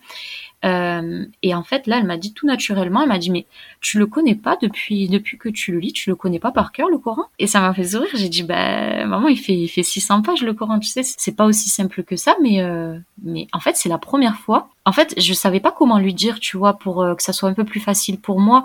Euh, des fois où j'ai des moments où voilà, j'ai besoin de faire ma révision et tout ça, au lieu de me cacher avec ma lampe torche dans le lit, quoi, bah lui dire voilà, là, maman, je vais aller réviser, tu vois. C'était mon envie, mais je savais pas comment l'aborder pour pas qu'elle me prenne euh, pour une extrémiste ou je ne sais quoi.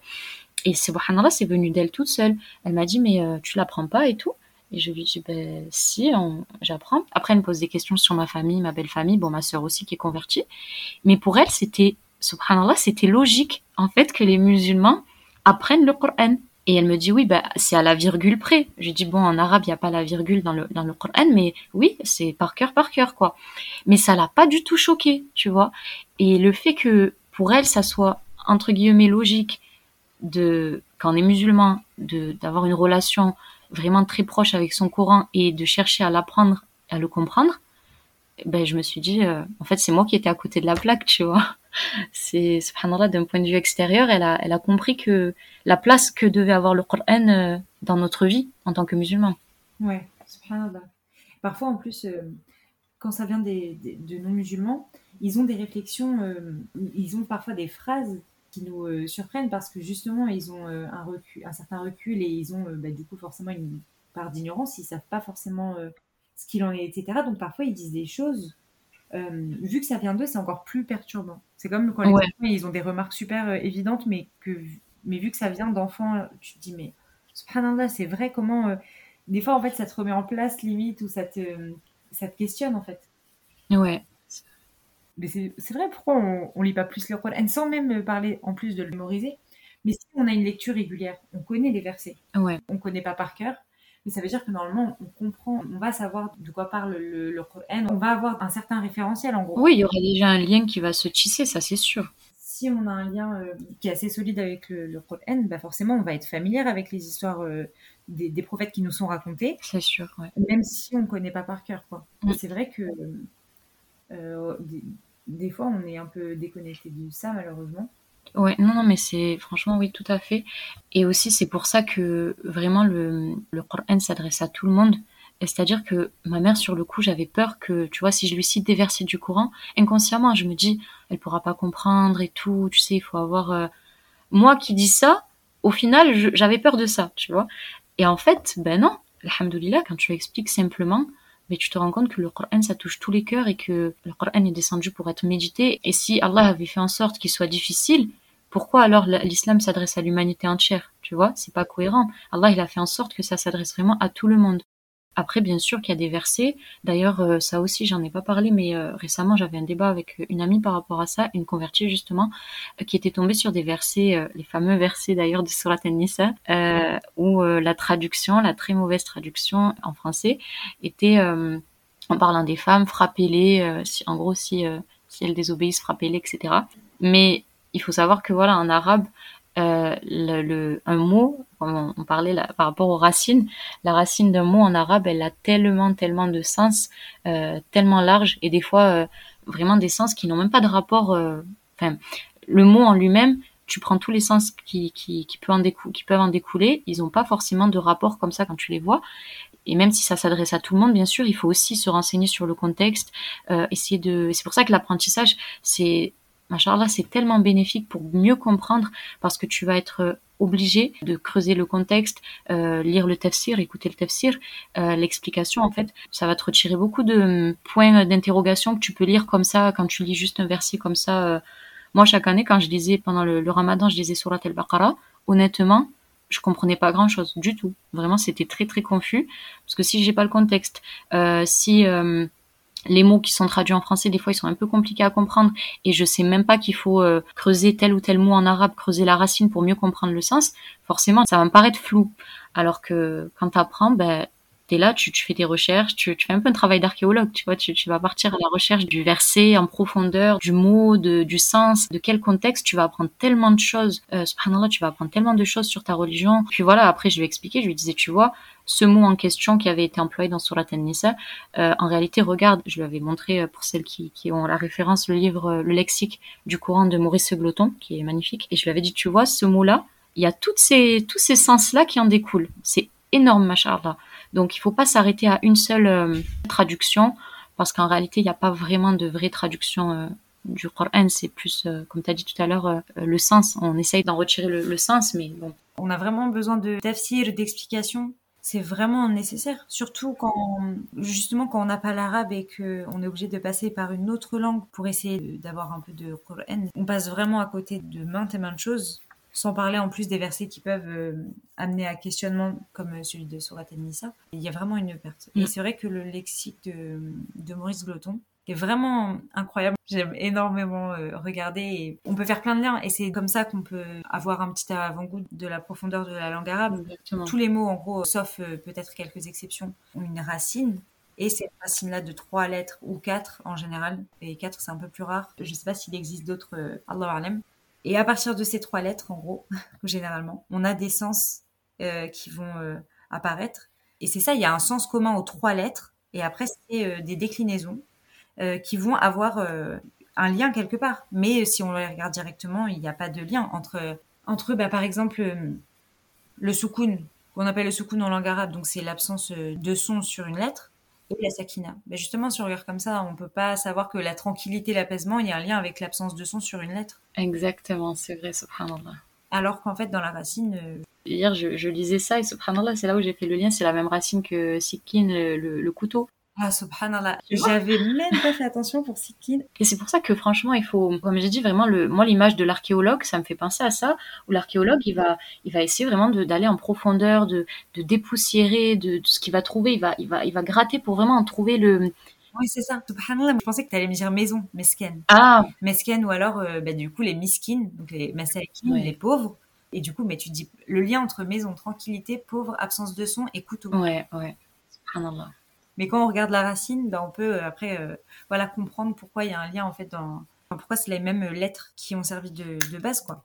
Tout à fait. Pour ça que moi j'ai eu un début dans mon apprentissage où j'avais uniquement à m'apporter le mushaf ben, en arabe et euh, un, un, Coran avec traduction et encore que c'était une traduction quand même, euh, tu sais, la traduction de, euh, c'est l'édition Taouba, le, Coran noir que beaucoup de personnes ont, euh, qui se rapproche le plus possible du sens, avec en bas un petit tafsir qui aide aussi beaucoup. si t'as pas la possibilité, voilà, d'emporter tes livres de tafsir ou, ou livres de Maurice Gloton, peu importe, sur le coup, t'as l'impression, donc j'apprenais donc mon verset en arabe, je, je lisais la traduction, pas plus, pas plus que ça. J'apprenais, je lisais, ou je lisais, j'apprenais, peu importe. Mais euh, pas plus que ça. Et du coup, le fait après de voilà d'apprendre une autre euh, surat, euh, t'as as une quantité qui qui augmente. Alhamdulillah. Après, sur le coup, tu te rends compte que t'as pas retenu finalement tant de, choses que ça, parce que forcément, ça fait beaucoup d'informations et t'as pas fait un travail de profondeur. Même pour les sujets mondains, tu vois, une personne, tu vas lui parler d'un sujet comme ça, elle va en retenir l'essentiel sur le moment, et puis ensuite d'autres informations vont, vont, lui parvenir, voilà, sur d'autres choses, et puis tu lui en reparles deux mois plus tard, elle te dit ah je me rappelle même plus tu m'avais dit quoi déjà? Alors que celui qui a vraiment creusé par exemple quelqu'un qui est passionné je sais pas moi par euh, l'alimentation par le sport peu importe il va faire tellement de recherches approfondies sur la question que même s'il il laisse ce sujet là quelque temps de côté ou en tout cas il y revient pas euh, trop trop trop régulièrement, et eh bien en fait il aura quand même pas mal d'informations qui, qui auront été bien ancrées dans sa tête. Il en mmh. aura retenu vraiment l'essentiel. Et du coup, ben entre ce moment-là où j'apprenais de cette manière et je me rendais compte finalement que après, avec le temps, je me rappelais plus trop de quoi parlait la sourate, qu'est-ce qu'elle, qu'est-ce que, qu'est-ce qu'Allah me disait au final dans cette sourate-là. Et c'est ça le plus important, c'est euh, essayer d'en, tirer un enseignement pour, euh, pour nous-mêmes. Euh, après, j'ai commencé à avoir le lexique de Maurice Gloton, donc ça, ça a été vraiment indispensable qui m'a trop, trop aidé, comme tu as dit, avec le travail des racines. Euh, chaque mot, euh, voilà, que que je ne connaissais pas, et au début, il y en a, il y en a, il y en a, il y en a, il y en a.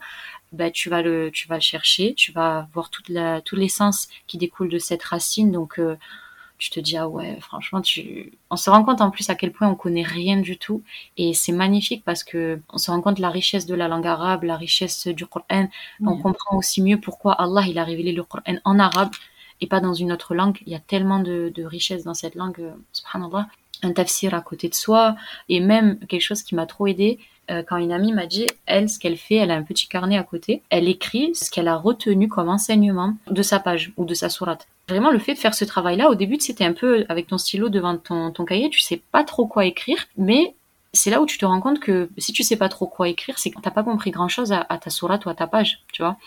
Et le fait après de voilà de se faire un propre euh, une propre interrogation quoi. Qu'est-ce que j'ai compris de la page? Qu'est-ce que j'en retiens? Qu'est-ce qui m'a marqué? Etc. Ça t'oblige à vraiment créer un lien euh, beaucoup plus beaucoup plus proche avec ta page ou ta sourate. Et forcément ça va rester euh, normalement inchallah ça va rester gravé dans ta tête. Ça va te marquer tu vois. Des fois je, je, relevais juste euh, un ou deux versets pour pas non plus trop écrire de la sourate. Mais subhanallah ce verset là je l'ai tout le temps dans ma tête. Même si la sourate ça va faire je sais pas moi un mois que je je suis pas revenue dessus ce verset-là, alhamdoulilah, il est, il est vraiment, euh, t'as fait un travail en profondeur dessus, donc euh, forcément t'as fait un effort, bah, t'as le résultat, alhamdoulilah. C'est ça. Et euh, en plus, ce que toi, tu nous transmets, ça rejoint euh, ce que je disais avec euh, une autre invitée. On l'évoque, je ne sais pas du coup lequel sortira en premier. Mais en gros, on, parlait justement de, du fait d'avoir un journal dédié au Coran. Parce que évidemment, on ne peut pas inventer des méditations. On ne va pas s'aventurer. Ça, c'est une chose c'est extrêmement risqué et c'est pas à faire. le tafsir, mm-hmm. c'est une science euh, qui s'étudie. Mais par contre, quand on tombe sur des versets, on peut euh, bah, se dire qu'est-ce que je vais en tirer, comme tu l'as dit, peut-être des enseignements auxquels ça me fait penser dans ma vie. Comment je peux les appliquer si c'est des versets, par exemple celui qu'on a cité tout à l'heure, se demander moi j'en suis où par rapport à ça? Est-ce que j'arrive à sacrifier de mes biens? On médite sur ce que ça nous inspire dans notre vie quotidienne. Donc je vais pas répéter exactement la, façon dont on en a parlé, mais voilà, c'était Norman Aliran qui avait donné quelques conseils par rapport à Ramadan et justement le fait d'avoir un petit journal comme ça. En plus, c'est ce que, à un moment donné, tu as dit, euh, en gros, comment on peut l'appliquer aussi à notre vie. Il y a un verset, Allah, dit, subhanallah, euh, c'est trop beau. Fasbir, fasbir sabran jamila.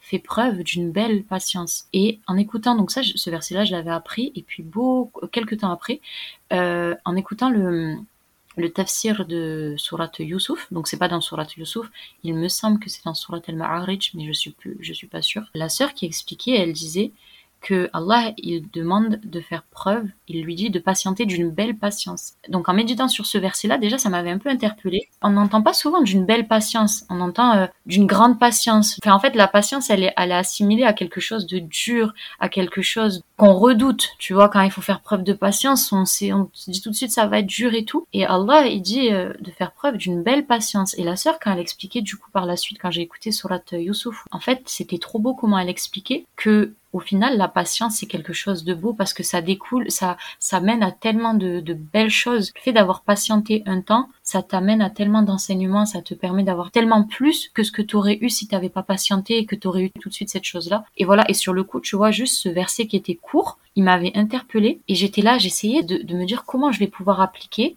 ça à ma propre vie quand il faut patienter, au lieu de redouter cette patience dont je vais devoir faire preuve, de me dire, oh, voilà, c'est dur, il faut patienter tout, de le transformer en quelque chose de beau, de me dire, là, Allah, il aime parce qu'il aime les patients, il est avec les patients, il est avec les endurants. Donc, euh, il faut, euh, il faut le voir comme une ni'ma, en fait, l'opportunité de devoir patienter sur une chose au lieu d'avoir tout de suite euh, la chose comme ça à portée de main, c'est au, contraire c'est magnifique euh, et c'est là où, Allah il, nous permet de nous rapprocher de lui. Est-ce qu'après on prend le, le coche ou on le prend pas? Ben, ça dépend de notre justement de notre comportement et de notre rapport à la patience aussi, qu'Allah nous en accorde le plus possible. Mais voilà, du coup, c'est vrai que le fait de se poser parfois comme ça sur des versets qui finalement des fois ils sont très courts, mais il y a tellement à en tirer, ça, ça crée un autre lien avec la sourate, ça crée un autre lien avec la parole d'Allah, et ça nous permet aussi de voir un petit peu comment on a appliqué euh, tu sais, après, tu vas repenser à ce verset-là sur lequel tu as, pris le temps de méditer. Tu vas te dire, est-ce que là, j'ai fait preuve d'une belle patience? Ou est-ce que j'ai fait preuve d'une patience impatiente? Tu vois Ou est-ce que j'ai pas fait preuve de patience du tout? Et euh, ouais, subhanallah, ça, ça éduque. Le Coran, ça éduque. Et c'est euh, Yacoub qui parle de belle patience? Oui, c'est ça, oui, oui. J'étais plus sûre, mais euh, c'est ça, ouais. Pour euh, quelqu'un qui n'aurait pas du tout euh, débuté la mémorisation encore ou qui penserait encore que c'est pour une élite, mm-hmm. quel conseil tu donnerais pour leur montrer bah, justement ce à côté de quoi ils passent? Oui, pour plutôt avoir le, on va dire un peu le courage de mettre le pied à l'étrier. Euh, bah honnêtement déjà je pense qu'il faut faire une introspection sur soi-même. Se poser se poser les bonnes questions où j'en suis déjà dans ma relation avec Allah. Quelle place dans ma vie j'ai accordé à la parole d'Allah? Est-ce que le Coran je l'ouvre jamais? Est-ce que je l'ouvre pendant le ramadan? Est-ce que je l'ouvre une fois par semaine? Ou est-ce que c'est un mode de vie et en fait je ne peux pas m'en passer? Parce que moi au début quand j'ai entendu cette phrase-là, le Coran c'est tous les jours, il euh, n'y a pas un jour où, tu ne pourras pas l'ouvrir en fait parce que ça va te manquer. Tu sentiras qu'il y a un gros manque dans ton cœur, dans ta, dans ta journée. Tu sentiras pas bien. Je me disais, euh, ah oui, à ce point-là, et subhanallah, ben c'est vrai, la parole d'Allah, c'est ton guide dans la vie, c'est ton mode d'emploi dans la vie de tous les jours. Donc, euh, c'est comme si demain tu entreprends un grand projet, t'as pas de plan, même pas, t'as pas de ligne de conduite. Tu vas euh, comme ça au feeling, tu vas te prendre un mur. Ou alors, euh, je sais pas, t'as as acheté quelque chose qui, qui demande euh, ben, de suivre un mode d'emploi. Toi, tu te dis, je vais y aller au feeling. Ben, forcément, tu vas rater tes étapes. Enfin, ça sera pas cohérent. Donc déjà, se demander où est-ce qu'on en est dans sa relation avec Allah et vis-à-vis de sa parole, euh, ainsi que la sunna du prophète sallallahu alayhi wa sallam, pour, euh, pour vivre une vie euh, des plus épanouies, inshallah, des plus apaisées, des plus tranquillisées, préparer notre mort, préparer notre au-delà. C'est, déjà la question qu'on doit se poser. Et si on ne peut pas passer une journée entière, 24 heures, 48 heures même, sans boire et sans manger, mais qu'on peut passer une semaine, deux semaines sans ouvrir le Coran, c'est que clairement, ce qui nourrit notre nefs, c'est pas c'est pas la foi. En tout cas, on est trop absorbé dans les priorités de cette dunya et ça c'est très difficile euh, au début de le conscientiser parce que on est tellement habitué à vivre comme ça, on se dit voilà à partir du moment où euh, bah, j'ai fait euh, j'ai fait mes cinq prières, j'ai jeûné le mois du Ramadan, j'ai j'ai donné ma zakat.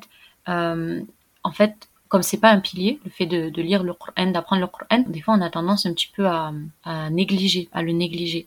Alors qu'en réalité, euh, c'est comme je l'ai dit tout à l'heure, c'est notre, c'est notre meilleur ami, notre compagnon de route, notre compagnon de vie, et, et même quand, quand on sera, quand on sera mort, c'est celui qui va nous tenir compagnie dans la tombe, Inch'Allah.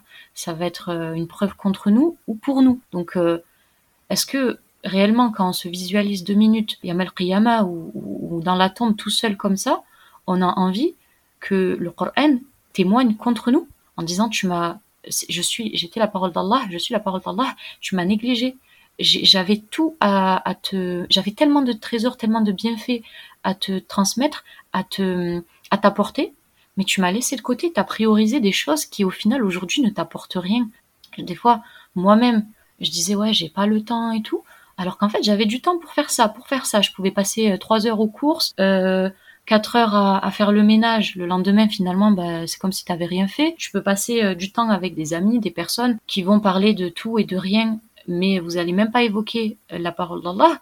En fait, clairement, le temps, tu l'avais. On a 24 heures dans une journée. Tout dépend de, ce qu'on en fait.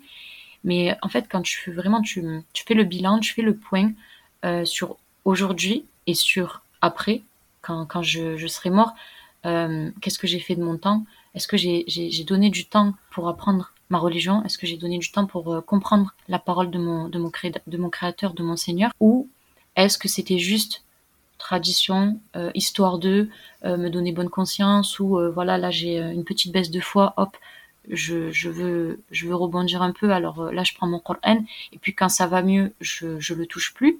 Ça c'est compliqué. Donc clairement ce que l'apprentissage apporte, c'est que tu es obligé déjà il y a un prof qui te suit donc ça c'est trop trop important d'avoir une personne voilà qui te qui t'oblige à lui rendre des comptes qui te fait un suivi quoi parce que quand tu es livré à toi-même euh, honnêtement, on n'a pas une âme suffisamment, suffisamment forte, une foi suffisamment forte pour, euh, pour s'en sortir tout seul. On est obligé d'avoir euh, une personne qui nous ouvre un peu le, chemin. Donc l'apprentissage, ça t'oblige à, tu sais que tu vas, tu vas te retrouver devant ton professeur, ta professeure, tu vas devoir lui dire, voilà, cette semaine j'ai appris ça. Puis elle va te, dire, mais comment ça se fait? Alors après, tout dépend bien sûr des efforts, etc. Mais des fois, honnêtement, on se trouve trop d'excuses. Comme je l'ai dit, on avait du temps, mais ça dépend de comment on l'a employé.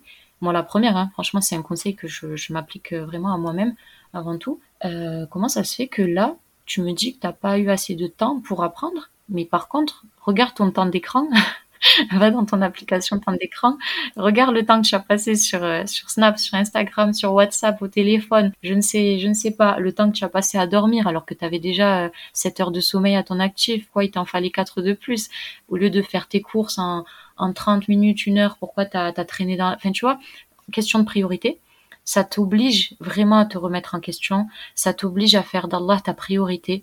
Et c'est pas dans le sens obligation euh, euh, contrainte, tu vois, c'est vraiment dans le sens euh, ça te pousse à faire d'Allah ta priorité, alhamdoulilah, ça t'oblige à ouvrir les yeux sur la priorité de cette vie, ça t'oblige vraiment à te réveiller. Clairement, subhanallah, avant le, le Coran, comme je t'ai dit hein, il y a pas longtemps, je disais à une amie, parfois je réfléchis, je me dis mais ma vie elle était fade. En fait, mes journées elles étaient, alhamdoulilah, elles étaient rythmées par la prière, alhamdoulilah, mais à côté de ça, tout le temps que je perdais, Allah il te parle, Allah, il te parle et tu prends pas le temps de l'écouter. Tu n'as même pas cherché à, à, écouter un petit peu ce qu'il ce avait à te dire et ce qu'il t'avait permis d'écouter parce que combien de personnes sont privées du Coran? Il faut pas oublier que quand quand on est musulman et quand Allah nous a guidés vers vers l'islam, euh, c'est un honneur qu'il nous a qu'il nous a accordé. Alhamdulillah, c'est moi franchement ma famille, je je, vraiment je, fais dua pour eux et pour toutes, euh, toutes les familles des, des, convertis et pour toutes les personnes qui, sont, qui ne sont pas dans la religion, pour qu'Allah il, il mette la connaissance de, du tawhid et, de la religion et, et, de la vérité dans leur cœur. Mais ceux qui ont déjà entre leurs mains, euh, au final, la vérité et qui ont conscience de, ça, que le, le c'est la parole d'Allah, mais qui le négligent comme ça, vraiment c'est comme s'ils sont endormis. Ils sont endormis et le jour où tu prends conscience de ça, parfois c'est trop tard malheureusement, euh, tu te réveilles. Il y a aussi une chose qu'on doit se dire, c'est que on sait qu'il n'y aura pas de, retour en arrière. Une fois mort, euh, voilà, il y en a qui voudront revenir juste pour euh, faire le bien, pour être parmi les, gens pieux. C'est un investissement mm. pour l'éternité. Là, je suis normalement en train de donner le meilleur de moi-même. Ce que je donne là, c'est censé représenter le, le, plus gros de mes capacités, parce que je pourrais pas revenir en arrière. Donc, soit je donne tout maintenant, soit ça veut dire que j'ai rien d'autre à donner. Donc, Mm. Est-ce que là, on est au maximum dans, justement cet investissement? Est-ce qu'au moins on fait des efforts pour aller vers le, maximum? Ou euh, est-ce qu'on dort? Et après, si, si euh, aujourd'hui on passe euh, trois heures par jour sur Instagram, ok, peut-être qu'on n'arrivera pas à passer trois heures de, par jour sur le Coran parce que notre nef, il va peiner à, s'accrocher. Oui, et puis aussi, tout dépend, tout dépend aussi avec quoi on le, entre guillemets, on le nourrit parce que le cœur c'est un récipient, l'âme elle est très impactée par ce qu'on lui donne au final avec quoi on la nourrit. Donc forcément si euh, tu passes tout ton temps à, faire autre chose que l'évocation d'Allah, euh, la lecture et l'apprentissage de sa parole, etc. Forcément, il faut pas, faut pas s'étonner qu'après tu as du mal à te concentrer. Mais franchement, moi, je, dis ça vraiment, je l'applique à moi-même parce que Vraiment, quand on le vit, c'est très très dur. Quand on a l'impression que là, on n'y arrive pas, on est fatigué, il y a mille et une excuses. Là, j'arrive pas à apprendre. C'est pas que t'arrives pas à apprendre, c'est que ton cœur, tu l'as pas préparé pour ça, tu vois. T'as as eu le temps de, de faire tout et n'importe quoi, toutes, toutes les futilités au final qui, a, qui qui étaient pas des priorités. Et t'as laissé ton Coran et tes obligations au final pour euh, la fin.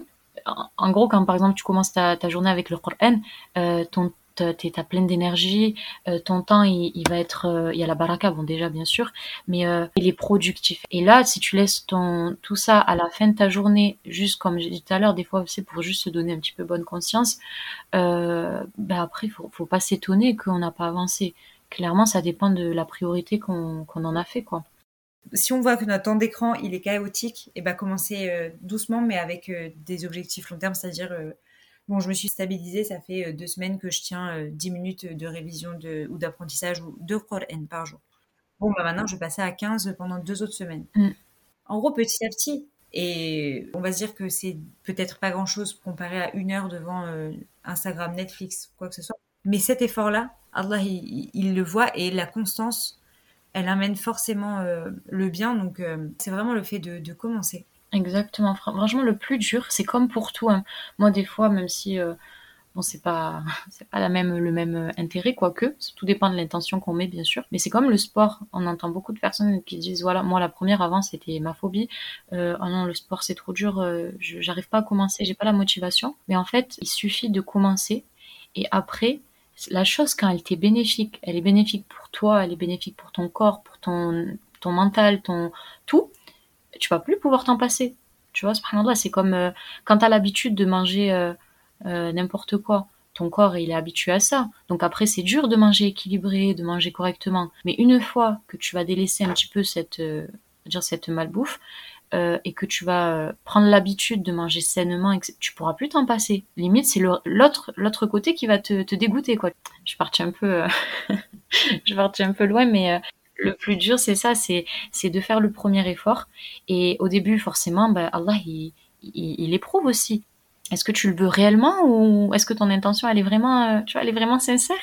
Prouve-le-moi un petit peu. Et, au final, après, alhamdoulilah, c'est, on va pas dire que ça roule comme sur des roulettes, pas du tout. Euh, le Coran, c'est, comme tu l'as dit, c'est la patience, la persévérance, l'assiduité, la constance.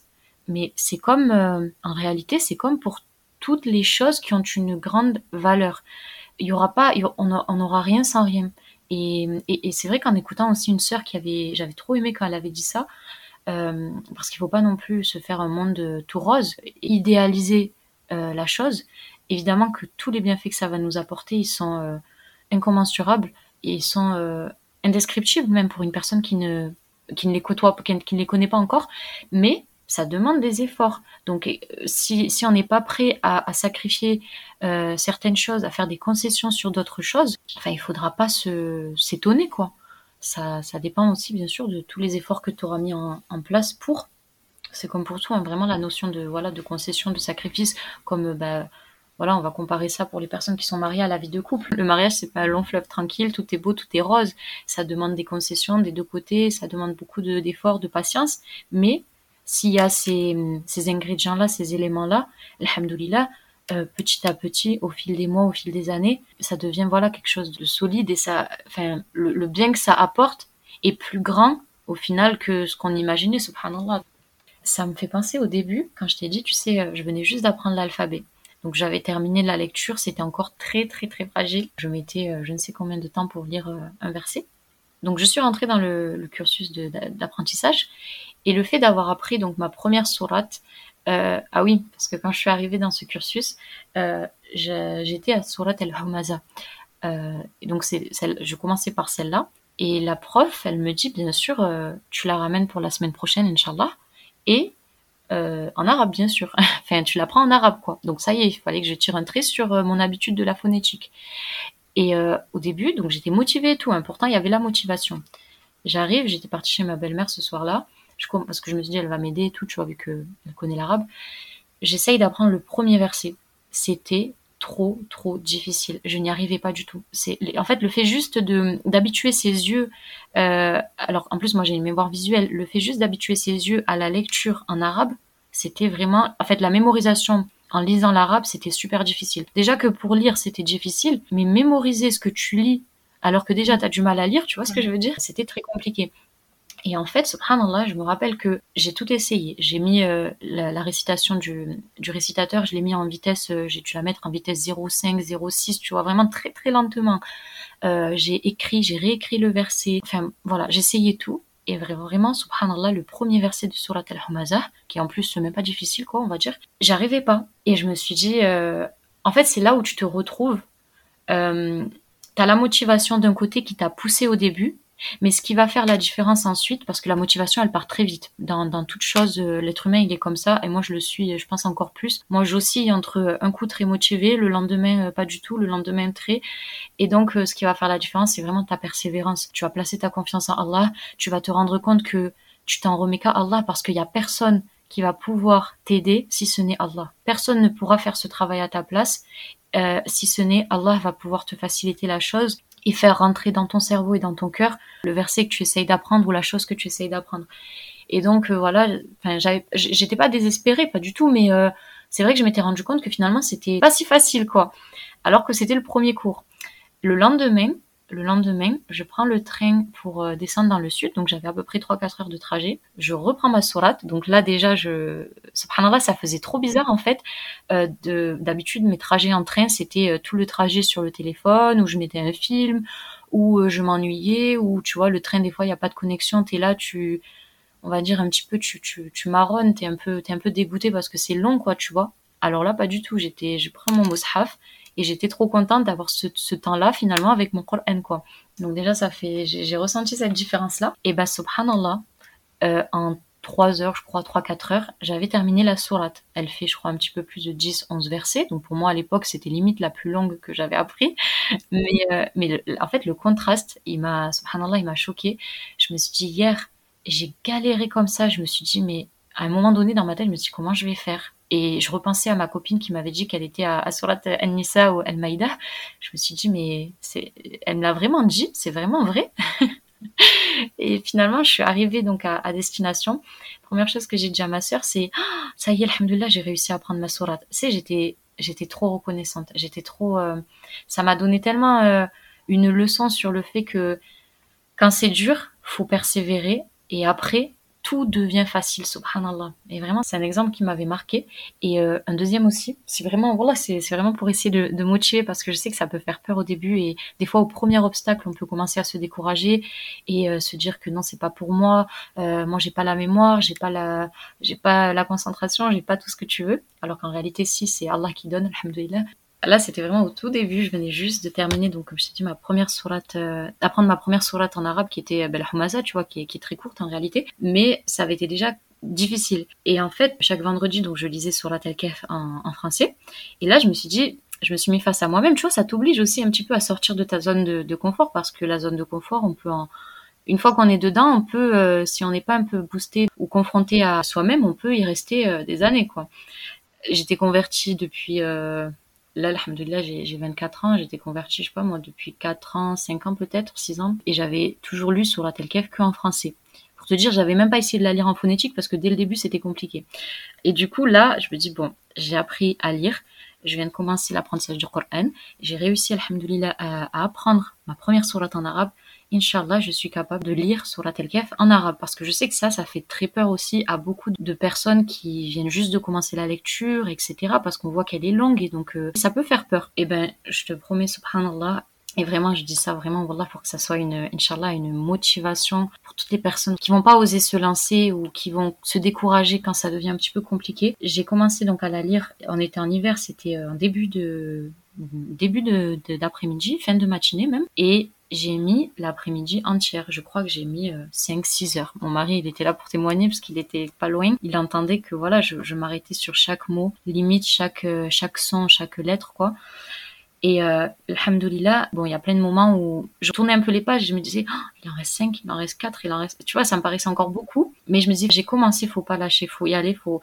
En fait, la sensation, il faut visualiser le, sentiment de, d'accomplissement qu'on aura quand on aura atteint notre objectif, inshallah, et se dire que ces efforts qu'on est en train de faire, ils vont être récompensés, inshallah, je ne sais combien de fois, plus dans l'au-delà. Et Allah il est en train déjà de nous, récompenser tu vois. Et combien de hasanat on est en train de gagner. Il faut essayer de toujours se, se remémorer tout ça. Et donc bref voilà ça m'a pris toute l'après-midi. J'ai terminé alhamdoulilah j'étais honnêtement j'avais le cerveau épuisé mais j'étais subhanallah j'étais trop trop trop satisfaite trop euh, trop reconnaissante en fait de me dire euh, j'aurais pu fermer les yeux j'aurais pu attendre un petit peu que la lecture elle soit plus fluide etc mais il faut mettre le premier pied à l'étrier, il faut, il faut faire le premier pas, quoi. Il faut se lancer à un moment donné, il faut, faut pas trop se trouver d'excuses, il faut y aller.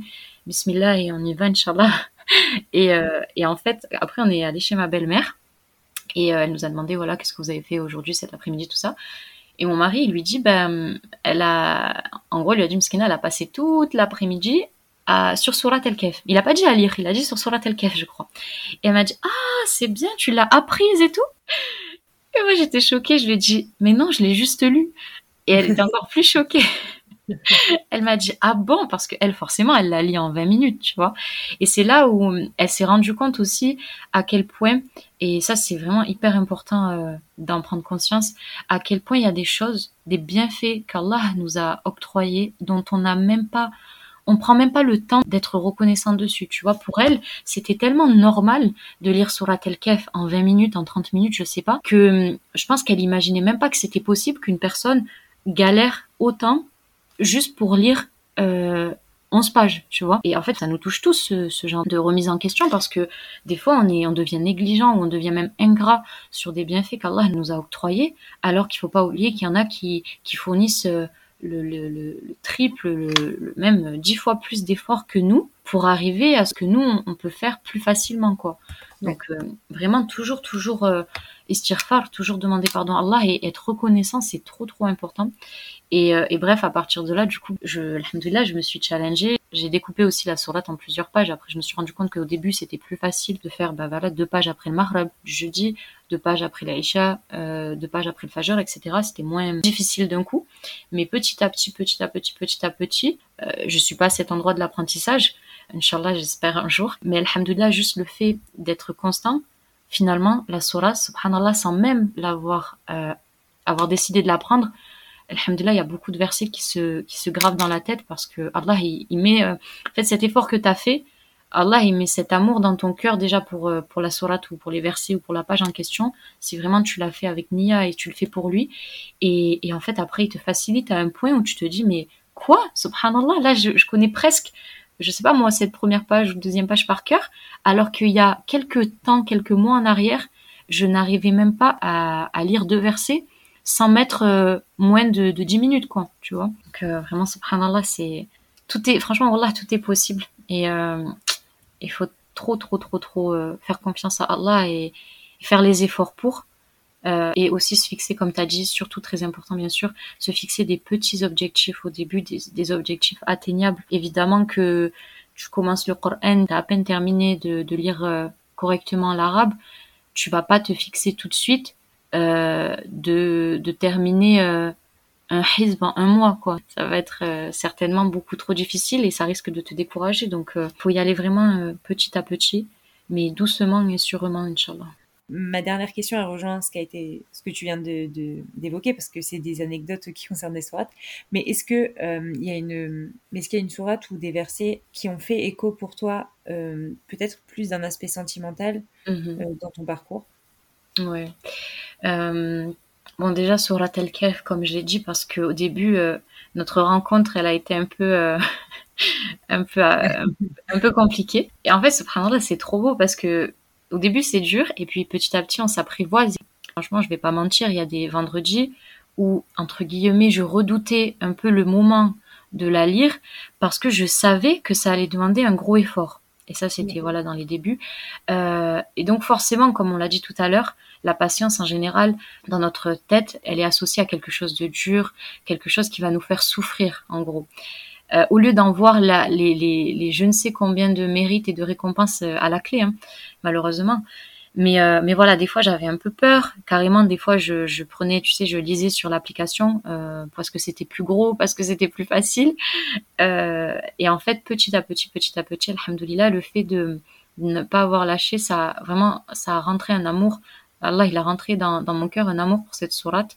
Euh, on est passé, en fait, je suis passée de d'une appréhension, voire euh, peur de, de m'y mettre, à vraiment l'aimer et à avoir hâte, inshallah, de la lire, tu vois.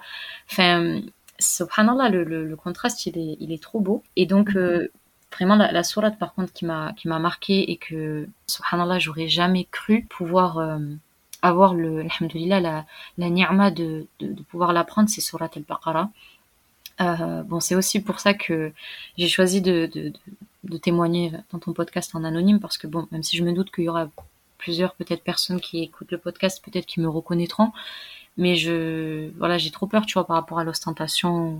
Qu'Allah nous préserve de l'ostentation, qu'Allah nous préserve mhm. euh, des compliments qui pourraient gonfler notre nef, et, et que ça soit au final nos paroles soient une preuve contre nous, etc. Amin, parce que, parce que voilà, on, faut pas oublier que même celui qui a, qui a appris tout le Coran, est-ce que finalement il en est digne Est-ce qu'on est vraiment Ahlul Qur'an? Est-ce qu'on fait pas vraiment partie des gens du Qur'an? Est-ce que en fait il lui reste encore un très très très long chemin à parcourir? Mais vraiment Al-Baqarah pour moi, elle était entre guillemets réservée à une élite et elle était euh, jamais de ma vie j'aurais pensé pouvoir l'apprendre inshallah Et en fait, subhanallah, tu vois, encore une fois, il faut pas se mettre de limites. Et quand tu fais une chose pour Allah avec une bonne intention, Allah, il m'a mis un amour pour cette sourate dans le cœur. Une fois, j'avais délaissé la révision euh, pendant, je sais pas, peut-être, euh, c'était très très compliqué avec le travail et tout, donc j'avais délaissé, je pense, pendant un mois ou deux. Donc c'était énorme. Franchement, c'était énorme pour moi. Quand je me suis remise dans, dans la révision, je crois, euh, ouais, du premier hizb. Franchement, je crois j'avais pleuré tellement j'étais, tu sais, ça me faisait trop mal au cœur de l'avoir laissé alors que je l'aimais trop. De me dire, cette sourate, elle est, elle est magnifique, elle est, bon, vraiment tous les bienfaits. J'entendais toujours, tu vois, je lisais toujours les, hadiths sur les, sur les bienfaits de sourate al-Baqarah, le fait que voilà, elle protège ta maison, elle est protégée des, des, diables, tu ramènes la baraka chez toi, tous les enseignements qu'il y a derrière le fait que ça soit aussi la plus longue sourate du Coran, tout ce, tout ce paquet-là, tu vois, qui faisait que je savais c'est bien fait, c'est mérite, mais je ne pensais pas être capable de, de pouvoir l'apprendre. Et alhamdulillah, salat istikhara, euh, dua, euh, tawakkul et surtout mettre l'intention que tu le fais pour Allah et, et Allah il met un amour dans, dans, dans notre cœur sur euh, des fois sur certains passages, sur certaines pages qui est euh, indescriptible. Et, euh, et à l'heure d'aujourd'hui, je la, je la recommande à tout le monde parce que franchement, elle a, je pense que ouais, c'est la sourate qui m'a le plus marqué et à l'heure d'aujourd'hui, ouais, qui me, je, je, je l'aime trop en fait, subhanallah. Et euh, il y a, quand je regarde des fois des vidéos sur YouTube, plein de personnes, tu sais, qui étaient malades, qui ont, qui ont guéri parce qu'à force, enfin, en lisant sur la tel Baqara tous les jours, ça leur a apporté tellement de, il y a trop de, subhanallah, il y a trop de, de bienfaits derrière qu'on qu'on n'imagine pas. Et des fois, on se dit, ah ouais, elle est longue et tout, euh, euh, ça va être trop long de la lire, etc. Mais il faut visualiser vraiment les bienfaits qu'il y a derrière. Et c'est comme ça pour tout le Coran en réalité. Vraiment, pour tout le Coran, c'est, c'est la même chose, machallah. C'est très bien résumé. Ouais, c'est très très long. non, mais ça, il n'y a aucun problème. Mais c'est vrai que, subhanallah, il y, a beaucoup de gens qui, qui, parlent des bienfaits en plus. Ah ouais. Euh, enfin, qu'ils voient sur leur vie. Parce qu'évidemment, on a des textes déjà sur Surat al-Baqarah, mais il y a aussi des gens qui témoignent parfois des bienfaits que ça a apporté dans leur vie de la réciter tous les jours. Bien sûr, subhanallah. Il y avait une professeure euh, qui en parle dans une vidéo, c'est euh, le conte Coran de mon cœur. Ah bah oui, j'aime trop, machin. Et du coup, elle avait, euh, il y avait une vidéo comme ça où elle parle justement du bienfait de Surat al-Baqarah. Mm. Donc, c'est sûr que passer du temps avec cette sourate ne peut couvrir le cœur et subhanallah, c'est... En plus, au début, donc l'ami en question dont je t'ai parlé qui me disait pour qu'elle en était à telle, à telle sourate, donc qu'il avait déjà apprise, elle faisait que me dire mais tu sais que elle est plus facile à apprendre que euh, les sourates que tu apprends dans Justabarak ou, ou autre quoi. Euh, parce que les versets, enfin malgré que les versets soient beaucoup plus longs, ils sont beaucoup plus faciles. Et en fait sur le coup, tu sais, je me disais, euh, tu me dis ça à moi quoi. Enfin, tu vois comment des fois je galère comme pas possible sur une page. Bon après, alhamdoulilah, une fois que la page tu l'as apprise, avec un peu de recul, tu te dis, t'as oublié en fait, subhanallah, Allah il te fait limite oublier euh, la, difficulté par laquelle t'es passé. C'est, c'est, tu te dis, euh, ben, c'est trop facile. Mais c'est là où il faut vraiment être reconnaissant et se dire, euh, il y a un temps donné où c'était très difficile, n'oublie pas. Tu vois, c'est comme l'épreuve. Sur le coup, c'est très difficile, mais n'oublions jamais que que euh, franchement après la difficulté vient la, facilité et, c'est comme ça pour toi alhamdoulilah. Du coup bah, mon ami en question qui m'a dit voilà mais je t'assure que les versets de surat al-Baqarah sont plus faciles à apprendre que euh, parfois certaines sourates où les versets tu sais ils font trois quatre mots euh, une petite une ligne. Et puis c'est resté en fait dans un coin de ma tête. C'est resté dans un coin de ma tête et en fait après ça j'y pensais tout le temps. J'ai pensé tout le temps. Je lisais aussi bien sûr tous les bienfaits que, cette sourate-là en particulier apporte. Et j'ai arrêté de la voir comme quelque chose finalement de une montagne euh, très très très trop compliquée à gravir.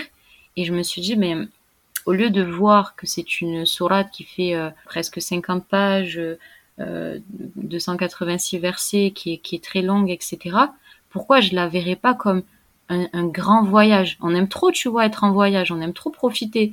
Bah là, alhamdoulilah, c'est bismillah, tu vois, euh, tu te lances dans ce voyage et, tu cherches pas à, que ça se termine vite. Tu cherches juste à savourer ton voyage, en profiter, en tirer plein d'enseignements. Et franchement, vraiment, c'est vrai que les versets, euh, bon, il y a des pages qui sont un peu plus difficiles forcément, mais c'est vrai que les versets, toutes les personnes autour de moi que j'ai rencontrées, subhanallah, m'ont dit la même chose.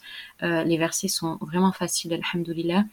Il y a tellement, tellement d'enseignements Alors, euh, bien sûr, Inch'Allah, j'ai trop hâte d'arriver à voyager aussi avec les autres sourates et d'en tirer des, nouveaux enseignements, Inch'Allah. Mais, mais en tout cas, il faut pas que ça soit une course, le Coran.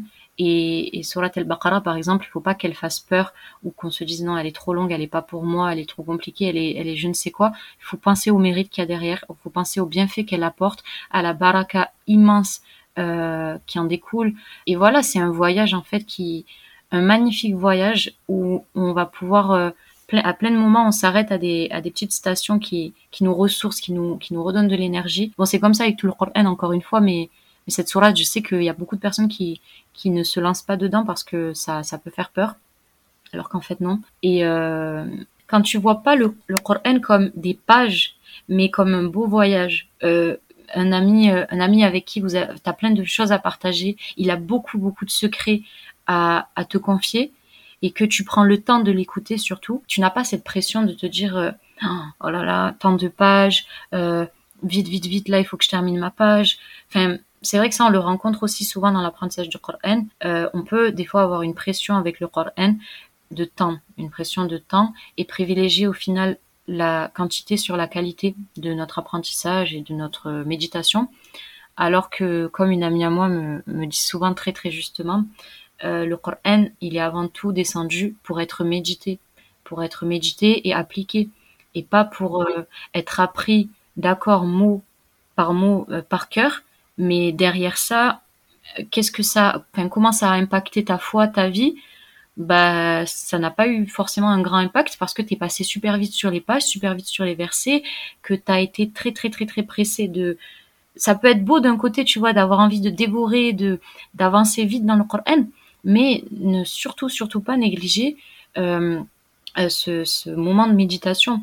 Parce que c'est comme si tu pars en voyage et euh, tu veux tu vas tout tout faire d'un coup. Tu sais tu vas tout faire la, même journée ou en fait tu n'auras pas savouré vraiment chaque activité chaque chaque paysage que tu as regardé etc donc il faut vraiment prendre aussi le temps de, savourer et de pas trop voir ça comme oh là là là il me reste tant de pages c'est trop prendre le temps de savourer son ce, qu'on apprend dans le Coran et j'ai une petite je sais pas si du coup ça va être trop long tu, le couperas de toute façon mais par rapport à, la révision, euh, c'est vrai que c'est difficile au début de trouver, euh, au début et même au milieu, et de trouver une routine dans la révision, de trouver sa routine, de trouver euh, ce qui nous convient le, plus pour être assidu dans, la révision. Mais en tout cas, une, technique qu'une qu'une amie m'avait partagée et que j'aime trop, c'est en fait elle imprime les, elle, elle imprime, elle scanne et elle imprime les pages de ton mushaf, elle les plastifie et elle découpe les versets, elle met dans une enveloppe, donc elle elle met pas tous les versets de la page ou de la sourate, elle en met euh, voilà quelques-uns ou du, du hizb. Elle fait pas hizb en fait euh, elle les met dans une enveloppe.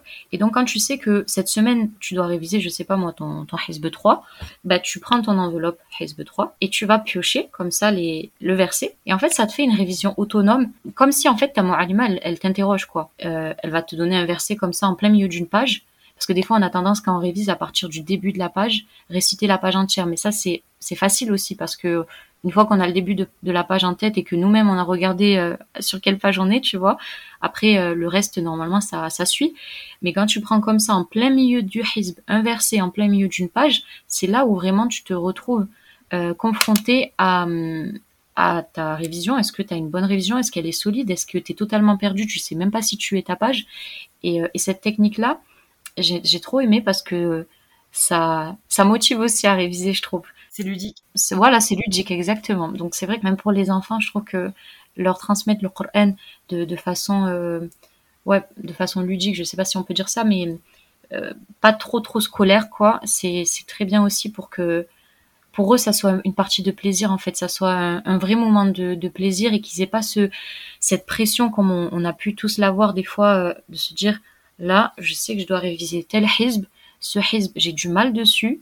Tu sais, déjà, tu te mets une pression avant que la révision elle a commencé. Donc, euh, t'es déjà pas dans un bon dans un bon truc. Et les enfants, des fois, quand ils savent qu'ils ont leur cours de Coran ou quoi, peut-être des fois ils ont pas trop envie parce qu'ils savent que ils vont pas trop comprendre l'intérêt derrière et tout ça. Donc vraiment, la pédagogie, leur expliquer et nous-mêmes nous-mêmes chercher à comprendre pourquoi on se remémorer à chaque fois pourquoi j'apprends, pour qui j'apprends, qu'est-ce que ça m'apporte, se refaire des petits euh, des petites sessions comme ça de, rappel, ça fait du bien et, et, trouver ce qui nous convient le mieux au niveau de la révision et même de l'apprentissage. Pas suivre euh, un modèle euh, bien défini qui va convenir à une majorité de personnes, mais que peut-être nous, on va pas s'y retrouver dedans. Quoi.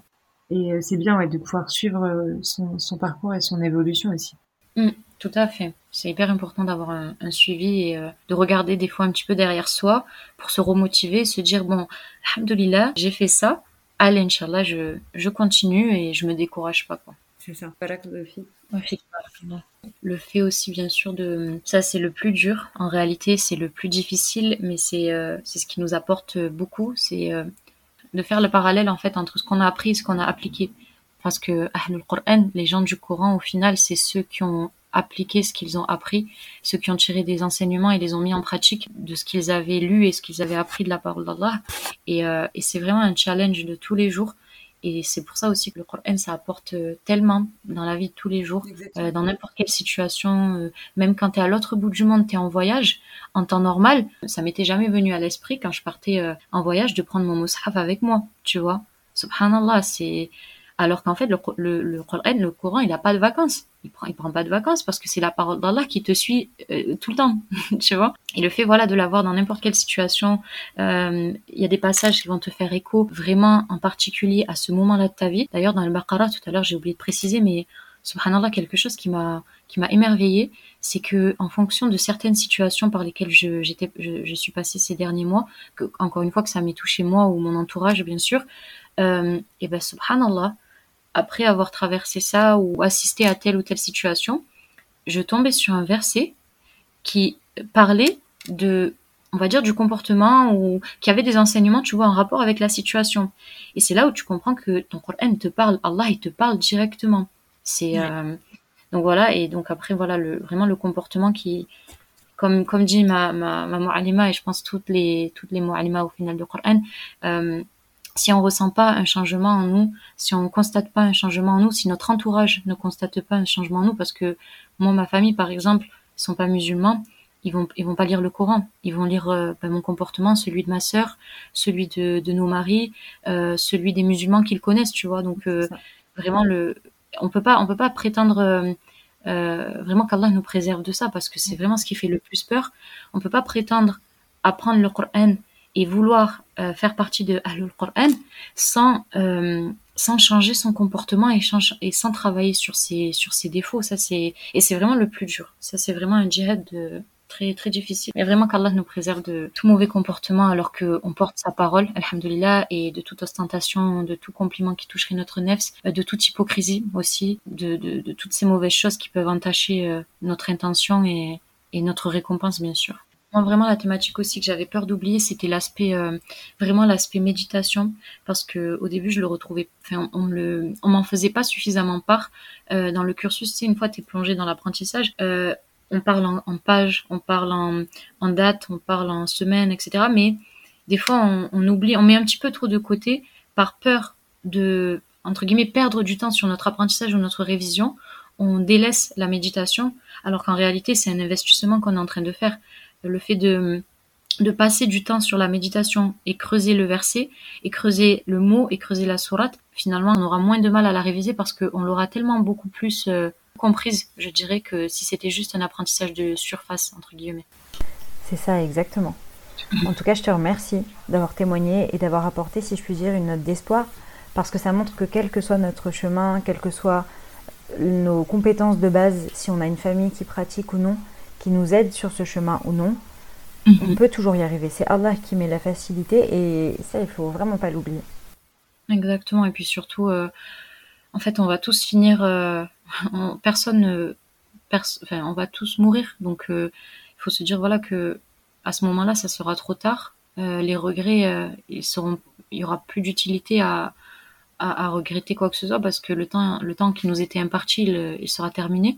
Donc vraiment toujours se, rafraîchir euh, les idées en se disant que pourquoi je le fais, euh, mon temps il est compté, le sablier il a été il a été retourné, le, temps il est en train de passer, j'ai pas de temps à perdre, j'ai pas du tout de temps à perdre. Et, et même quand des fois j'ai un petit peu la flemme, je suis un petit peu fatiguée. Et vraiment wallah je me l'applique à moi-même ce conseil, en fait je me, je me le conseille moi-même parce que c'est c'est pas facile. Mais euh, ne pas perdre de temps sur des choses qui n'en valent pas la peine. Et se motiver franchement khayrat se motiver dans le bien s'entraider dans le bien c'est ça c'est c'est une partie d'un verset de surat al-baqarah que que j'aime énormément khayrat concurrencez-vous dans le bien c'est c'est ce qui devrait tous nous, nous animer en fait. Exactement. Et vraiment qu'Allah fasse qu'on soit on soit digne de sa parole et surtout qu'on soit humble parce que c'est vrai que l'être humain, il est comme ça. Quand on commence à apprendre, comme on dit, moins on en sait, plus on en étale. Mais en réalité, toujours regarder plus haut que nous dans la religion. Vraiment toujours se comparer à celui qui a plus de science que nous et pas à celui qui en a moins parce que en réalité, c'est comme euh, Moussa, salam, quand Allah l'a, l'a, éduqué avec euh, El Khidr. Donc euh, ça, devrait tous nous faire comprendre qu'en réalité, personne ne, ne sait rien. quoi. C'est ça, et puis qu'on ne doit pas se reposer sur euh, nos faibles acquis, au contraire. Euh. Tout à fait. C'est, franchement, le Coran, c'est une lumière que on doit, on doit, on doit propager. On doit vraiment, euh, partout où on va, Inch'Allah, que ça soit par des versets qu'on peut citer, si on peut les citer à des personnes qui sont réceptives, ou le comportement qu'on peut, qu'on peut, qu'on peut appliquer dans des situations, etc. Et encore une fois, vraiment, je me le dis à moi-même parce que c'est le plus difficile, mais euh, c'est ce qui parlera le, enfin, c'est ce qui parle le plus en fait. Donc, vraiment, moi, je prends toujours l'exemple de, de, mes parents qui ne lisent pas le Coran et Inch'Allah, j'espère un jour ils le liront et ils le comprendront, ils l'aimeront et ils l'apprendront. Mm. Car là, les guides vers l'islam et, toutes les, familles des convertis, je l'ai déjà dit, mais c'est trop trop important pour moi. Mais euh, eux, ils lisent le comportement qu'on qu'on reflète et, euh, et, ce comportement, il est pas forcément, il est pas pareil euh, il normalement, il ne devrait pas être pareil entre une personne qui, est, qui porte la parole d'Allah et une personne qui ne la porte pas. Et, euh, et, on aura beaucoup plus de comptes à rendre, mais alhamdulillah, ça nous apporte aussi beaucoup plus euh, dans, notre, dans notre vie. Mais c'est ça. Qu'Allah nous permette d'être utile à travers ce podcast. Amen. Et. Qu'Allah nous accorde une science profitable et, et, utile. Amen. Merci beaucoup et du coup on se retrouve euh, pour le prochain épisode. Inch'Allah. Euh... Barakallahu fiki à toi et qu'Allah te préserve et, te récompense pour le travail que, que tu fais. Pour la science que tu propages, alhamdulillah. Amin, Merci beaucoup et salam alaikum wa rahmatullahi wa barakatuh. Wa alaikum salam wa rahmatullahi wa barakatuh. Merci d'avoir écouté ce nouvel épisode de la série intitulée Porter sa parole. C'était le podcast Sakina Seekers pour ceux qui aspirent à la tranquillité du cœur. N'hésitez pas à donner votre feedback sur les réseaux sociaux et on se dit à très bientôt, Inch'Allah.